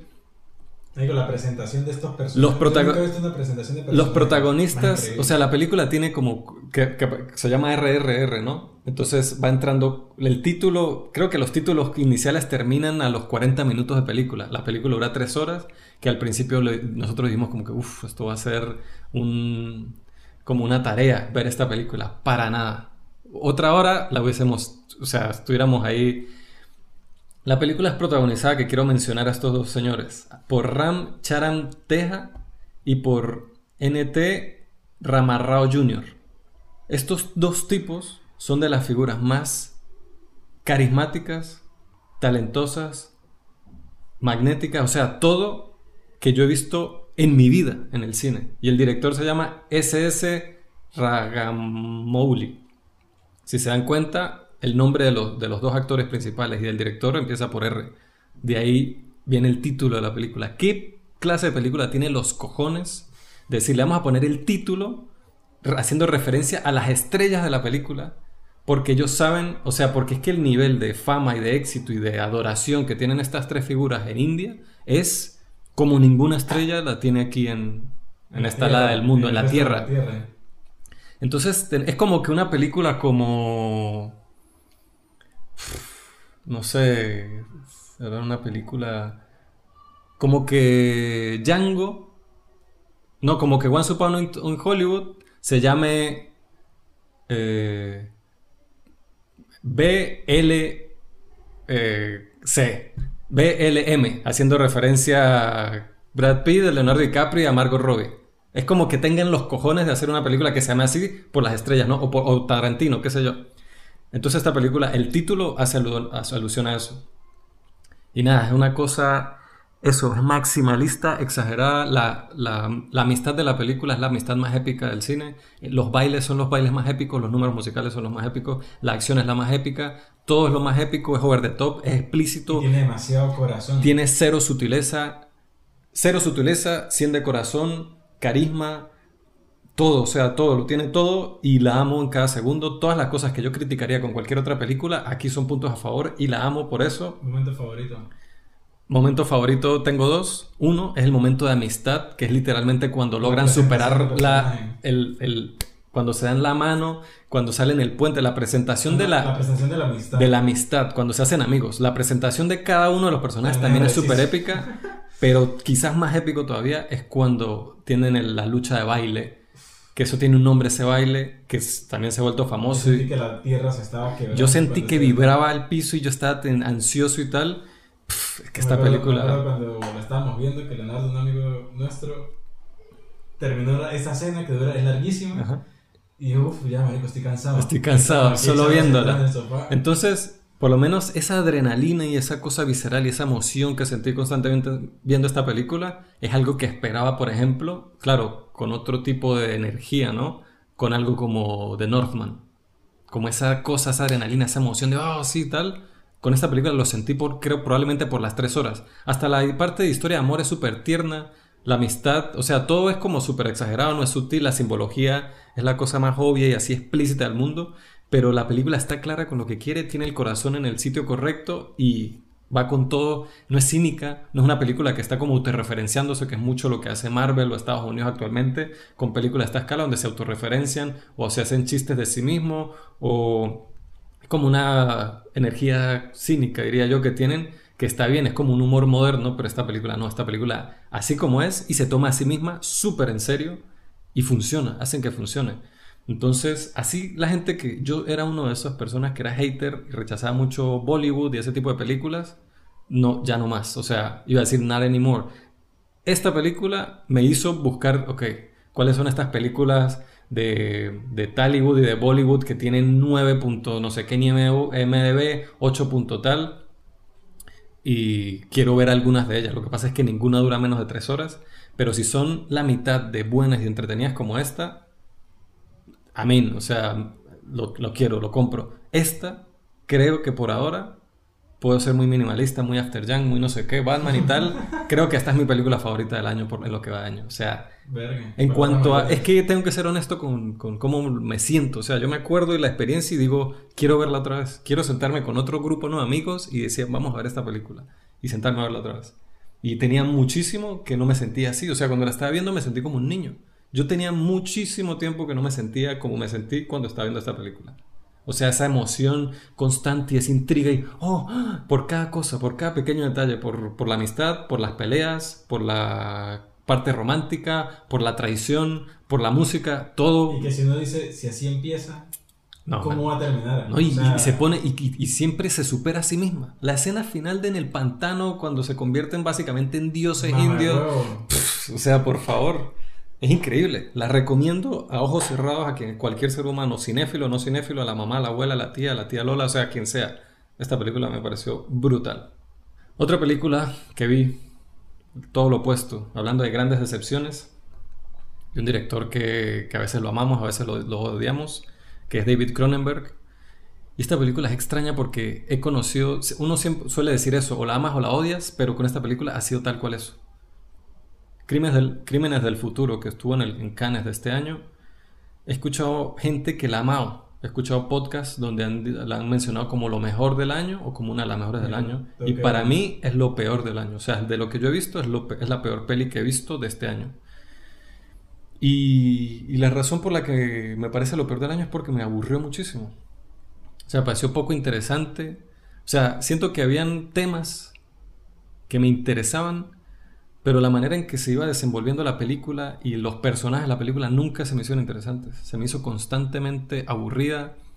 Me parece que es una película que, que, que he escuchado el término o que lo dicen en, a veces en algunos podcasts, COVID movies, de películas que se hicieron durante el periodo del COVID, donde se nota por la falta de, de, de, de filmar en espacios este, abiertos o muy grandes y la falta de personajes o de extras, sino que se siente que, eso también puede estar a favor, ¿no? A veces lo minimalista, lo no sé qué, los pocos personajes, pero aquí se siente, siento como un vacío constante, como visual y tal, y no sé, se siente, a mí la película se me hizo eso.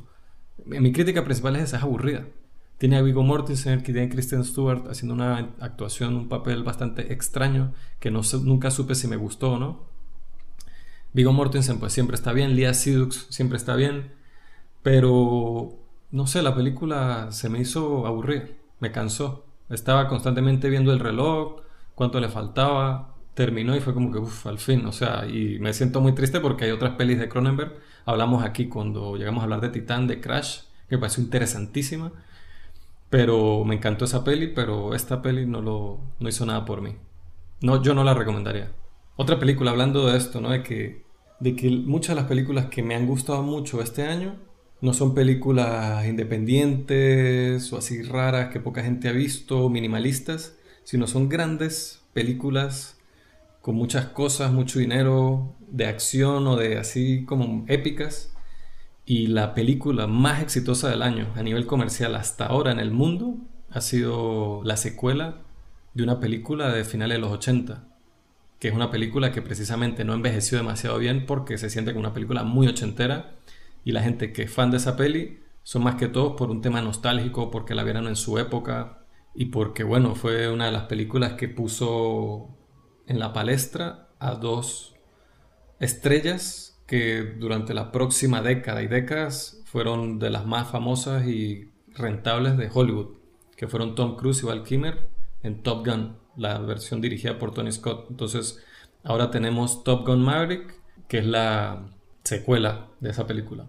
Yo tengo que admitir que yo nunca vi la original. Yo tampoco. Sé que es una película de la que mi madre era muy fan, quizás porque la vio bastante joven y la figura de Tom Cruise y Val Kimmer en ese entonces era como que bastante, eran muy atractivos, sigue manteniendo Tom Cruise la que tiene, parece, no parece humano por muchas razones, no solo por cómo se ve, sino por las cosas que hace. Pero, ¿qué se puede decir de esa película? O sea, es la experiencia cinematográfica del año. O sea, a mí esta película me pareció más emocionante en el cine, digo, a nivel de acción, que cualquiera de las que hemos hablado. O sea, bueno, no sé si hubiese visto RR en el cine, quién sabe cómo estaría. Se parte la sala. Sí, se, se, rompe la sala, pero en el cine, las pelis que he podido ver en el, en el cine, esta para mí ha sido la más emocionante así desde un punto de vista visceral. No me refiero a emociones de, de sentimientos, sino de la acción. Y es una película que siente muy física, que es uno de los grandes puntos a favor. Es una película que obviamente hay uso de CGI, como hay en todas las películas actuales de, esa, de ese nivel, pero usted nunca lo siente, usted nunca lo ve o nunca es consciente de que se usó porque se usa para retoques. Todos los vuelos se ven y fueron, por lo que ya uno ha leído, ha escuchado en entrevistas reales. Los actores de verdad rodaron dentro de las cabinas de estos aviones donde ellos mismos tenían que darle reproducir a la cámara y hacer un poco de cosas y que podían en muchos casos ver lo que se ha filmado cuando ellos aterrizaban, veían y decir repetían y volvían a subir y así rodaron la película. y, se imagina que usted le diga no hay que repetir la toma, luego no sé, estas escenas donde la les dicen, no, ustedes van a sentir como que un elefante les está aplastando los pulmones y no sé qué. Y que realmente esas reacciones de ellos dentro de los aviones, maricos, se sienten muy reales. Sí, no, y, y por ejemplo, los mismos actores decían que...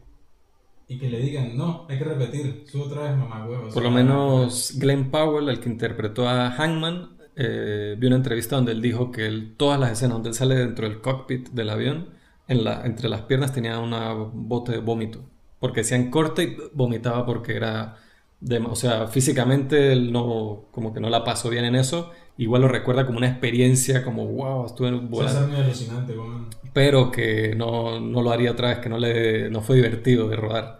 La película es dirigida por Joseph Kaczynski, Kosinski, que, que él ha, ha trabajado básicamente, ha tenido mucho éxito trabajando en películas con Tom Cruise.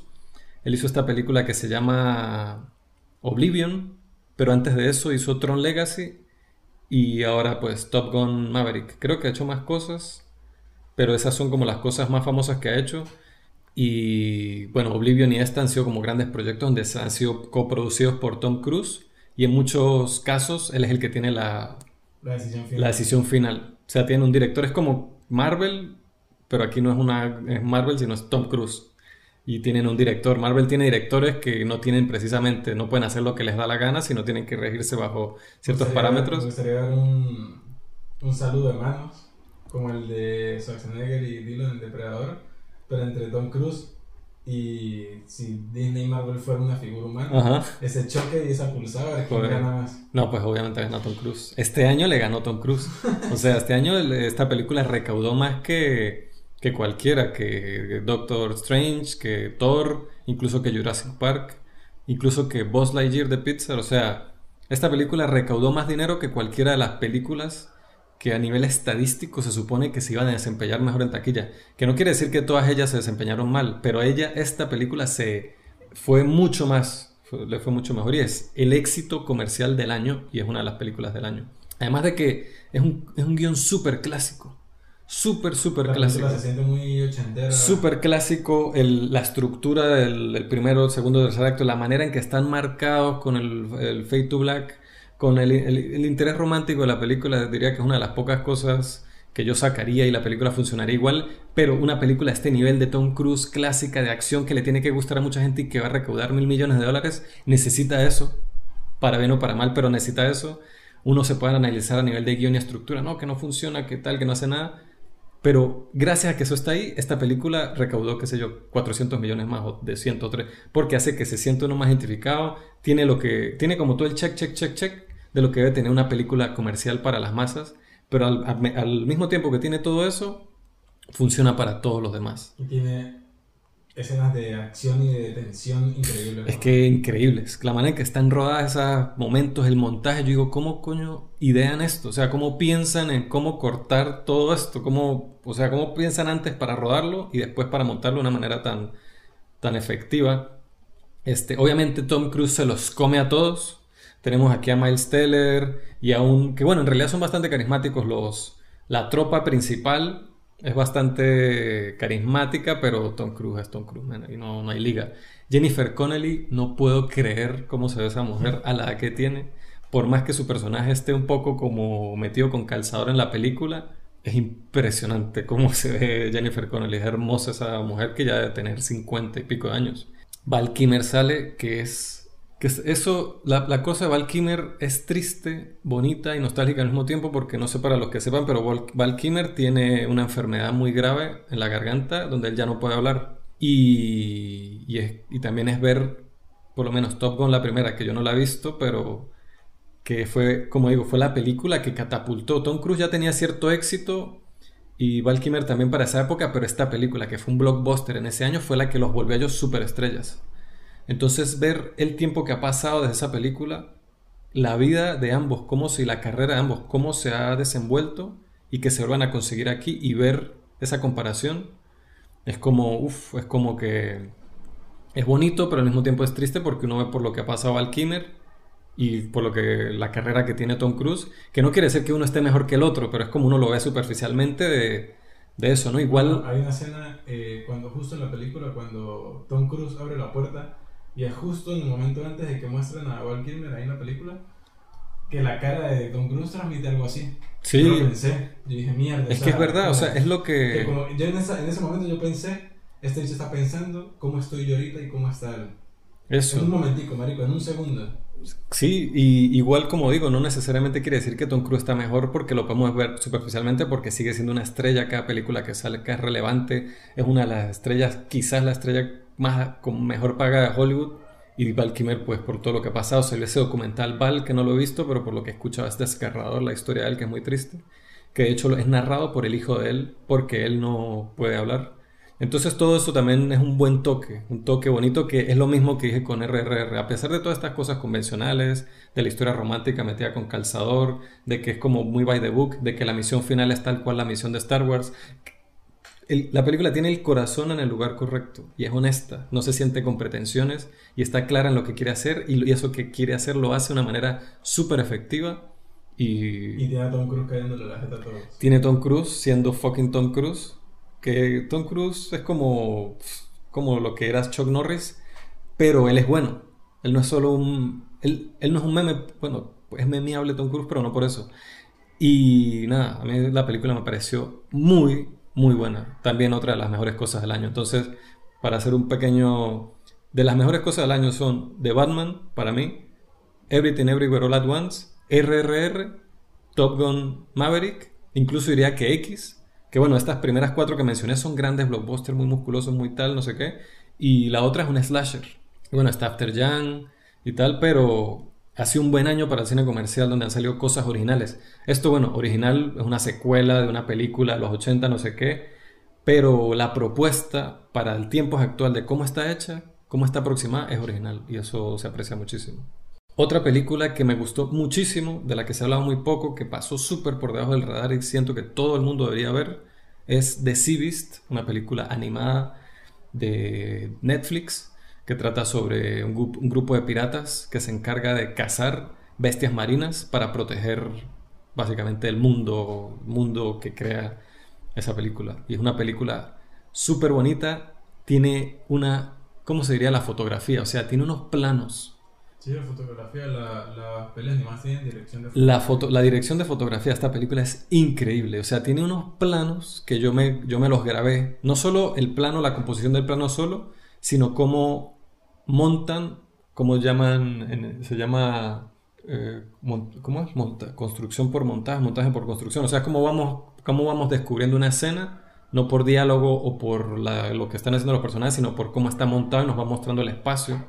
¿Cómo hace eso? Es buenísimo, las escenas de acción son buenísimas, los personajes son buenísimos y la historia es súper divertida, súper interesante. Yo hubiera visto esta película cuando tenía 10 años se hubiera convertido en mi película favorita y hubiera, mi sueño hubiera sido ser pirata. O sea, está increíble, a mí me encantó, la quiero ver otra vez, nadie la ha visto, tienen que verla. The Sea Netflix. Otra película que vimos Jesús y yo también, dirigida por el director que originalmente iba a dirigir Doctor Strange no lo hizo por diferencias creativas. Él fue el director de la primera Doctor Strange, Scott Derrickson, que hizo ahora un proyecto más personal, muchísimo más personal, que es The Black Phone, protagonizada por Ethan Hawke. También es una película que ha gustado mucho. A mí sinceramente me dejó muy, eh, muy poco como que sin más, porque a pesar de que tiene imágenes como de terroríficas y una propuesta como interesante, como cruda, por ejemplo, el villano yo nunca... Porque no es un villano como decir Mike Myers, ¿no? De Halloween, que es un, es un slasher y es un tipo simplemente está loco y va a matar un poco de gente, ¿no? Y es como una cosa... Este tipo se supone que tenía un motivo, una agenda, una personalidad, pero yo nunca sentí la motivación. No es que digo que nos tienen que dar una super backstory de eso, de él. Y no sé, me parecía que estéticamente el villano estaba bien, pero cuando pensaba un poquito en ese villano se me caía me pareció muy artificioso todo el rollo del teléfono y como que muy puesto así como sentía como piezas de algo que se estaba armado. Cómo decirlo es como que las piezas individuales de la película me parecían interesantes pero la suma de todas ellas se me hacían no se me hacía como artificial no bueno yo no he leído ningún relato de Joe Hill Solo que empecé a leer Locan Key, el cómic. Bueno, yo no lo seguí leyendo. Joe es basado en una historia de Joe Hill, que es el hijo de Stephen King, aunque ya tiene fama más allá de ser el hijo de Stephen King. Ha creado su propia red de fans y su propio culto porque ha hecho cosas muy exitosas ¿no? a nivel literario. Pero, o sea, basándome en eso, porque yo sí he leído bastante el libro de Stephen King, y eh, sucede mucho eso, porque al final es como como parte de ese estilo, ¿no? De, de, que hay cosas que tienen que ser de alguna manera como circularmente, que quede redondita la cosa. Que no siempre, y estoy hablando de Stephen King, como dije antes, no leído nada de Joe Hill, pero yo al menos particularmente estoy muy acostumbrado a eso.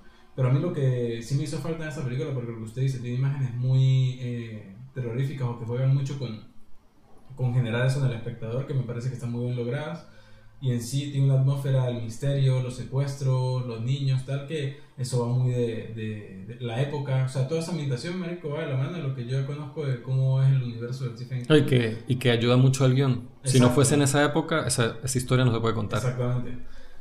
Pero a mí lo que me hizo falta es que, así como tuvo las bolas de, de querer generarme estas sensaciones, este tema de mezclar el misterio de secuestros y tal, y que hay un asesino en serie con algo paranormal, a mí esa conexión me gusta mucho, todo lo del teléfono y lo que influenciaba a su protagonista me gustó bastante, pero yo siento que al final la película, todo ese tercer acto tenía que cerrar de una forma más dura, como más cruda, no no traicionar un poco lo que venía haciendo antes, que intentaba mostrar esta crudeza, pero siento que a pesar de que en las dos primeras partes también hizo falta un poco más de eso, siento que ese final fue muy suavecito para lo que nos había al menos mostrado antes.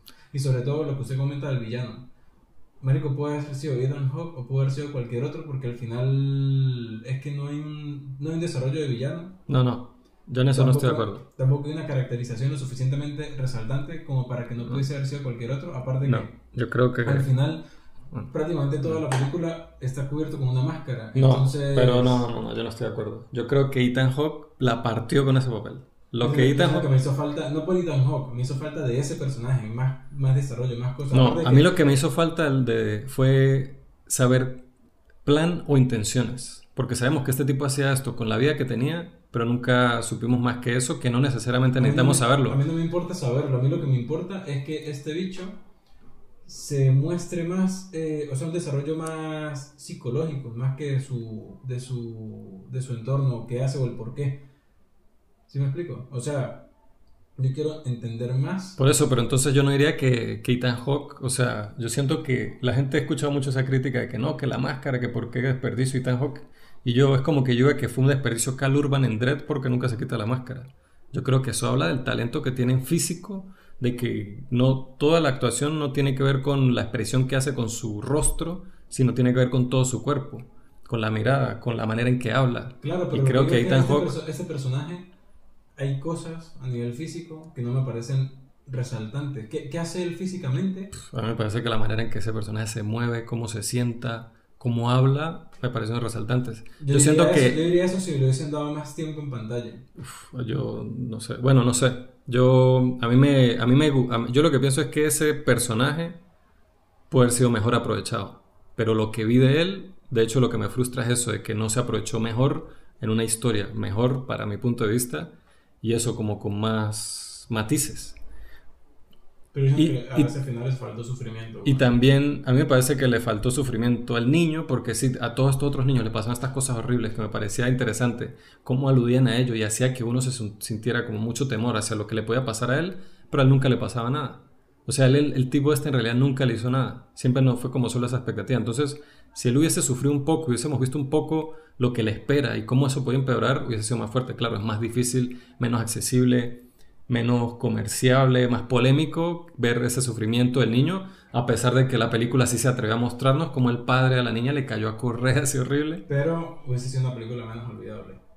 Sí, no, pero es olvidable para nosotros, pero esta película es uno de los grandes éxitos del cine de horror de este año. Pero yo siento que, a ver, yo me imaginé un final que a mí particularmente me gustara más, que no lo voy a decir acá para las personas que no lo hayan visto, pero yo hubiese sentido que eso hubiese sido un golpe muy duro de una manera más incluso memorable para la película. Sin embargo, a mí el final de la peli no me molestó, o sea, a cómo llegó al final conectando el encuentro, la historia de la hermana con el hermano y cómo eso llega al final, a mí no me molestó. Pero a mí también me molestó, que es una otra cosa con la que estoy súper en desacuerdo con todas las críticas que he escuchado, es que a mí no me gustaron los niños, o sea, no me gustaron las, Nunca me creí a los niños, las interacciones que ellos tenían, los diálogos y todo esto. Y todo lo que escucho por ahí es, es alabando a las actuaciones, a los personajes de los niños. Yo creo que, que me ha pasado a mí con otras películas, donde yo invito a amigos a que las vean, o las veo con otras personas, o yo las veo y les, se las recomiendo, de que es cuestión de estar en la sintonía.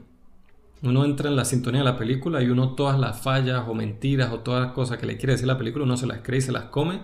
Es como RRR, ¿no? Otra vez volviendo a esa película. Usted, si entra en la sintonía de RRR, usted la va a amar. Si usted no entra, todas estas cosas le van a parecer ridículas, exageradas, que los efectos especiales no están bien, que no sé qué.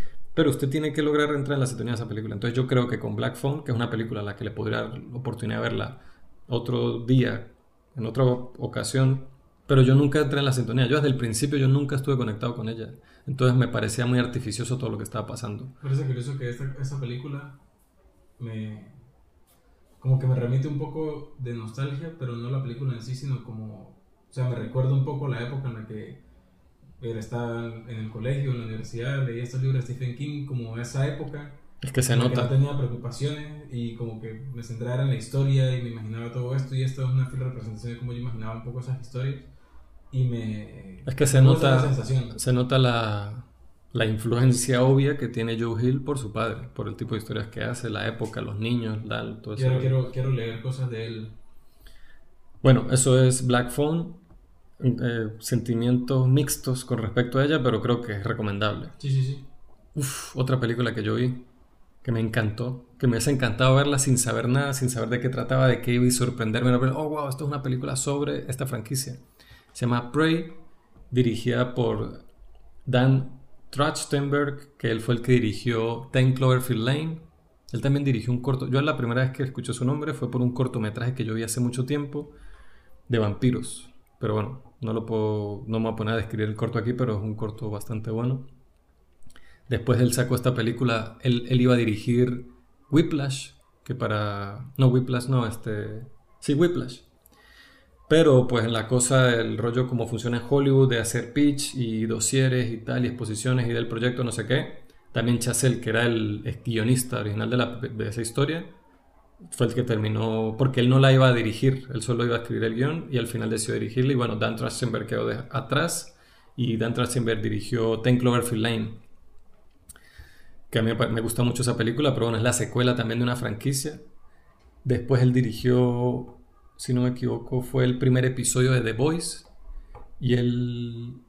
¿Cuál fue? O sea, él, lo han agarrado como para hacer secuelas y siempre lo hace bien. Pero no le han dado como algo así original que él aproveche y que él... Porque creo que es un muy buen director. O sea, como director de Hollywood, de cine, thriller y de acción, creo que es muy bueno. Y esta eh, no es la excepción. Prey, lo digo yo y lo ha dicho el Internet, es la mejor película de la franquicia de Predador desde la original. Algunos podrían decir con facilidad que es mejor que la original, sobre todo para estándares actuales. La película es una precuela y creo que las películas de Predador se, se definen por el entorno en el que se desarrollan. Entonces aquí volvemos a la jungla pero mucho antes de la peli original de Schwarzenegger. De hecho, son como ciento y pico de años antes o más. Desde, el punto de vista de una tribu comanche que se encuentra con la amenaza de esta ser que los sobrepasa a nivel tecnológico en todo sentido. Seguimos al personaje de Naru, eh, interpretado por Amber Mid, Midthunder, Mid Thunder, y esta película marca historia porque es la primera película que si tú la ves en Hulu, que es la plataforma en la que se estrenó originalmente, tiene la opción de ser escuchada en Comanche. Es primera vez que está esa opción como doblaje completo de una película, porque todos los personajes son de origen, eh, ¿cómo se diría? Nativo americano, todos los personajes principales. Eso está muy bien y los hace quedar a ellos como unos, como unos héroes de acción incluso a pesar, de, a pesar de que unos sufren destinos bastante poco deseables, la, manera en que, ya sea que pelean, que mueren, que lo que sea, es súper cool. O sea, los deja puestos como, qué sé yo, como, como 300 dejó a los espartanos, como gladiador dejó a los gladiadores. Aquí los comanches quedan como unos varas, o sea, como unos tipos rudos con los que uno no se quiere meter y que a pesar de que se enfrenten con una criatura de otra galaxia con más tecnología que ellos, ellos le pueden dar pelea. La acción, la manera en que está la acción este, dirigida la atención, una película que es muy del silencio y de la atención de ese silencio, Increíble, a mí me gustó muchísimo. Prey se la recomiendo a cualquiera que le interese el cine de acción y a cualquiera que sea fan de las películas de Depredador. Esta es sin duda una de las mejores. Otra película que vimos, fue la última que vimos en el cine, fue Men, de Alex Garland, uno de mis cineastas favoritos, desde su trabajo como guionista hasta su trabajo como director en cine y en series. Alex Garland para mí es Dios, lo amo, me encanta. Men, yo sé de muchos amigos de otras partes fuera de España que la vieron hace meses y yo dije, no, la quiero ver en el cine. Y pues tenía expectativa, había escuchado cosas negativas, mixtas con respecto a la película, pero no era de extrañarse, ya me lo esperaba siendo una película de este tipo, que sabía el tipo de película que era, una película así como experimental, no iba a tener una narrativa así lineal, iba a ser algo como más abstracto, simbólico, metafórico similar a películas a lo que hace David Lynch o lo que hizo Aronofsky con Mother o a ese tipo de cosas. La propuesta audiovisual de Men indudablemente es impresionante, o sea, todo, todo el rollo visual de la película, cómo, nos hace ver como una fantasía, cómo el color de la película amplifica los verdes, pero que los vuelve así unos verdes que se van al casi azul y así son como súper brillantes. Entonces cada vez que el personaje de Jesse Buckley amo a Jesse Buckley, que es increíble, va al bosque, porque Alex Garland siempre hace eso, ¿no? Siempre tiene estas historias de, de ciencia ficción, thrillers, en este caso horror se podría decir, pero siempre también hay mucha naturaleza, hay mucho verde. En Ex Máquina está en esta casa, pero tienen unos jardines internos. Está rodeada con hectáreas, hectáreas, hectáreas de, bosque. Eh, que Annihilation es todo eso. El mundo de Debs, la serie también está rodeado como, está como en medio de un bosque, está fácil, eh, fácil ¿cómo se dice? Estas instalaciones. Entonces en Men pasa lo mismo. Y eso le da como, no sé, como una, cosa mística, como de fábula que le da a la película. También a nivel sonoro, cómo la película usa las voces de los personajes atrás de la película para, para irlas incorporando en la banda sonora para un resultado aterrador al final de la película y súper tensionante. Rory Kinnear, que interpreta como a cinco o seis personajes en la película. Está increíble, súper aterrador, al mismo tiempo gracioso, al mismo tiempo ridículo, pero no de una manera negativa. He escuchado, he escuchado críticas negativas con respecto a la parte ridícula de, de algunos de los personajes que interpreta Rory Kinnear. Y en sí eso tiene cosas de eso con el montaje, con, con imágenes que quedan, pero es que talladas en el cerebro, imágenes que pone la película que son increíbles, no solo hablando de, lo que pasa en el tercer acto, en los últimos 10 minutos, que de verdad es algo único, es una de las imágenes más poderosas que he visto en lo que va de año. No solo con eso, sino también, por ejemplo, cuando Jessie Buckley tiene estos flashbacks de presenciar la tragedia de lo que le pasó a ella en casa, ¿no? Cómo eso está planteado visualmente es también aterrador. Pero hasta ahí la película, como dije, está llena de metáforas, de un discurso, de tal, pero a mí no me terminó de convencer porque me parece que la película nos da estas imágenes súper potentes con ese discurso, sobre ese discurso, sobre eso que quiere tratar, pero lo termina haciendo redundante, o sea, no termina dejando cosas, o sea, no es que digo que sea, que voy a decir, llegar aquí y decir, no, que la entendería de principio a fin y que está todo muy claro y es muy fácil de entender, pero si hay imágenes que son como muy explícitas, solo la imagen, la alegoría de lo que está pasando a nivel de imagen es extremadamente explícito. Y después se vuelve más explícito como por si no lo habíamos entendido y después uno de los personajes nos explica con diálogos o nos hace alusión con diálogo a eso que supone que teníamos que interpretar.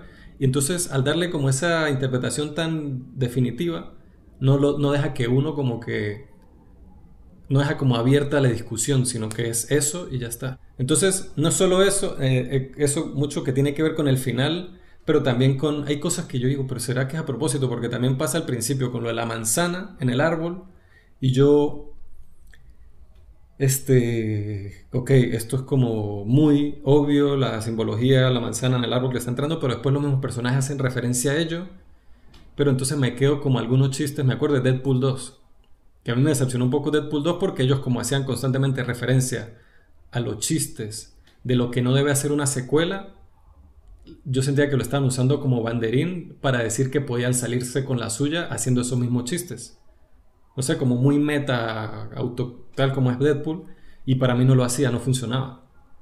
Entonces aquí no sé si es eso o es que a mí me falta interpretar cosas, pero entonces cuando la fuimos a ver al cine, fuimos con amigas y por lo menos Eve dijo que ella se ella se identificó mucho con cosas de los personajes y yo estoy de acuerdo. O sea, al, otro, al otro día yo todavía seguía pensando en la película, pero como muy subconscientemente. Pero Eve me dice, pero ¿sabes que estaba pensando en la película? Y, marico, como media hora, 45 minutos, de hablándome de detalles y de cosas, como hilándolas, marico, como cosiendo cada uno. Y cuando terminó, yo dije, marico, la película, a pesar de que se siente como muy onírica y muy esto, el estilo de Lynch y tal, que a veces hay cosas que a uno se le pueden escapar, hay como una temática y una forma de contarlo muy, como muy explícita. Usted ya habló de, la, de lo explícito, que son muchas cosas, pero hay otras que al principio no lo son y que sí lo son, pero como que pasan por debajo de la, de la mesa. o sea, que me pareció bastante importante. Por ejemplo, cada uno de los personajes de, que interpreta este actor son como un reflejo de esa, como de esa actitud masculina en la sociedad que afecta y que es tóxica.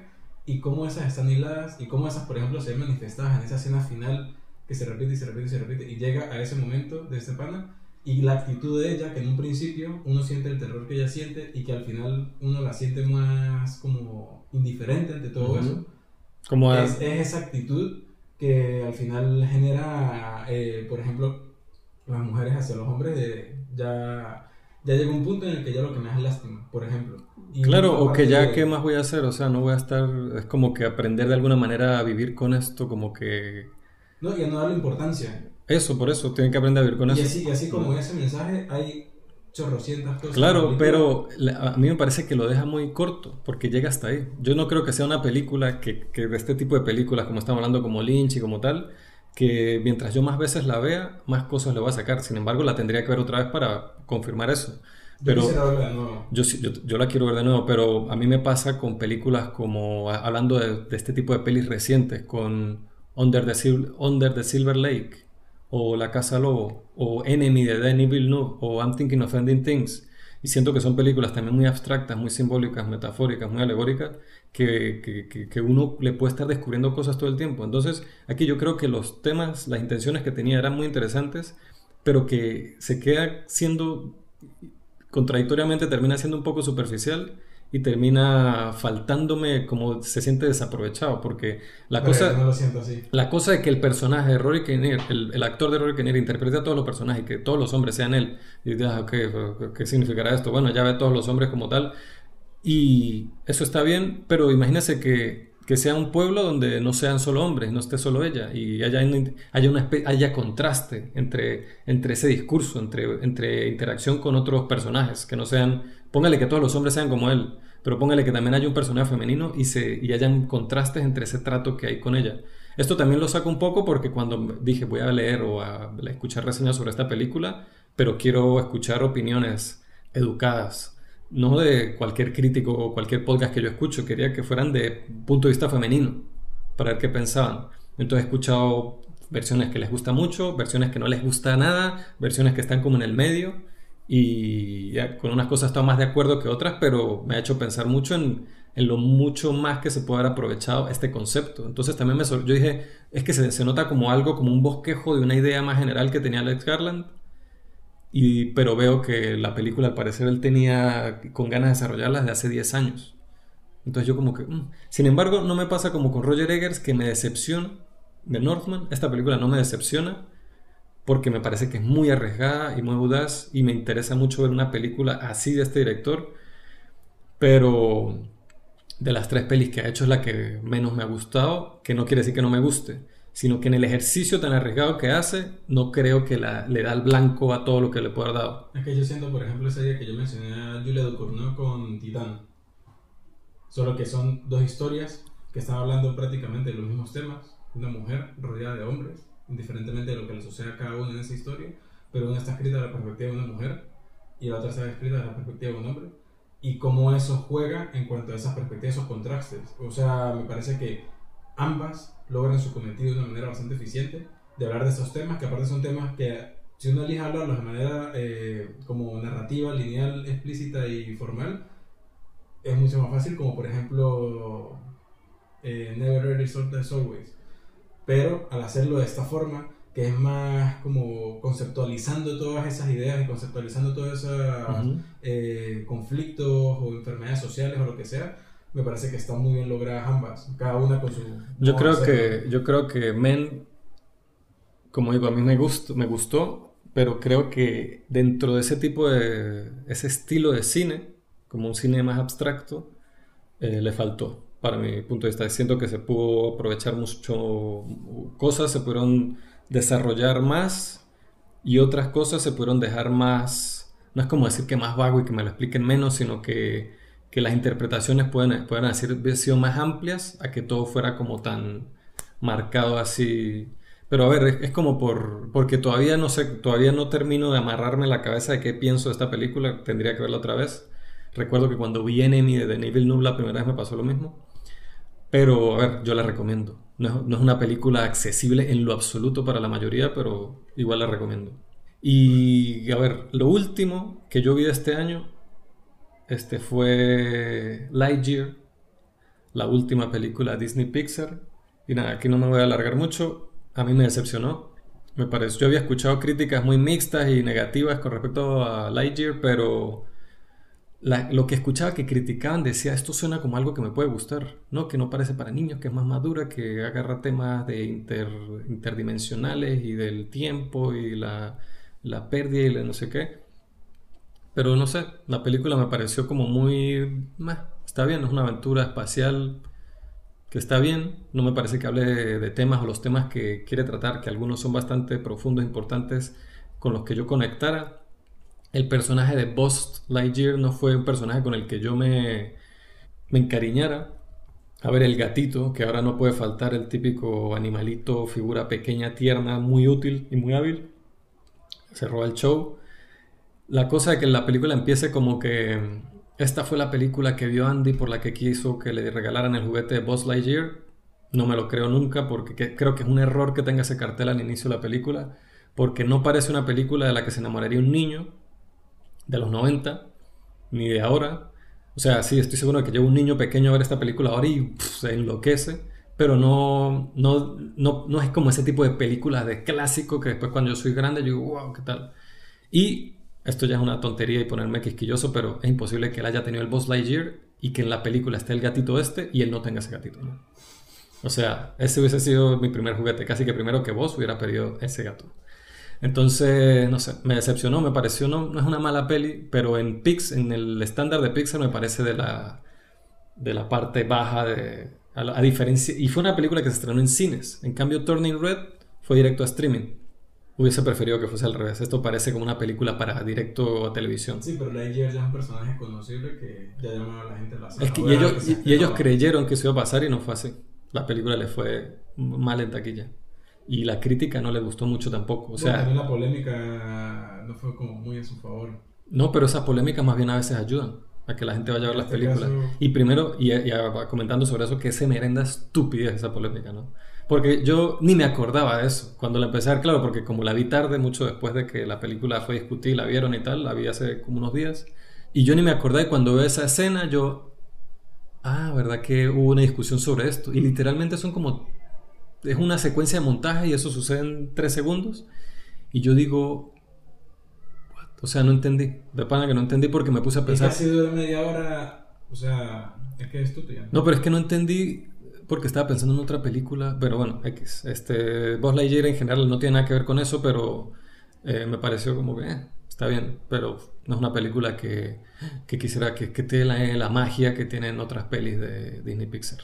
Y bueno, eso nos lleva al final de este primer episodio de la segunda temporada del podcast. El breve resumen de lo que va el 2022. Breve resumen que como siempre nos costó resumir, pero nada, es un gusto estar de vuelta, volver a hablar de todas estas películas. Lo, siento que es como una piquiña que uno le queda cuando ve todas estas cosas y no las puede hablar. Además de que nos estamos reteniendo bastante porque obviamente lo único que hemos visto este año no han sido cosas que salieron este año. Exacto, hemos visto un montón de cosas más. Hemos visto. Pero también nos da curiosidad saber si ustedes que nos escuchan prefieren que mantengamos como nuestro sin filtro de tiempo o les gustaría que los episodios fueran más condensados y un poco más cortos. Que Sí. esta vez lo intentamos, tal vez no vaya a surtir mucho efecto, pero lo que dijimos en un principio del episodio Sí.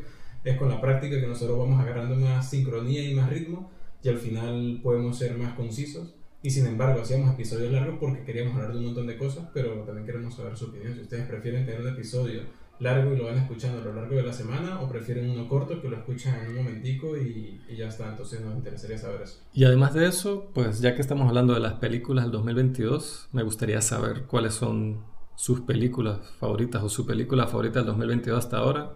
¿Qué piensan de la nueva imagen y el nuevo nombre del podcast? Si lo odian, si lo aman, si no les gusta, si les gusta más el de antes, solo por saber.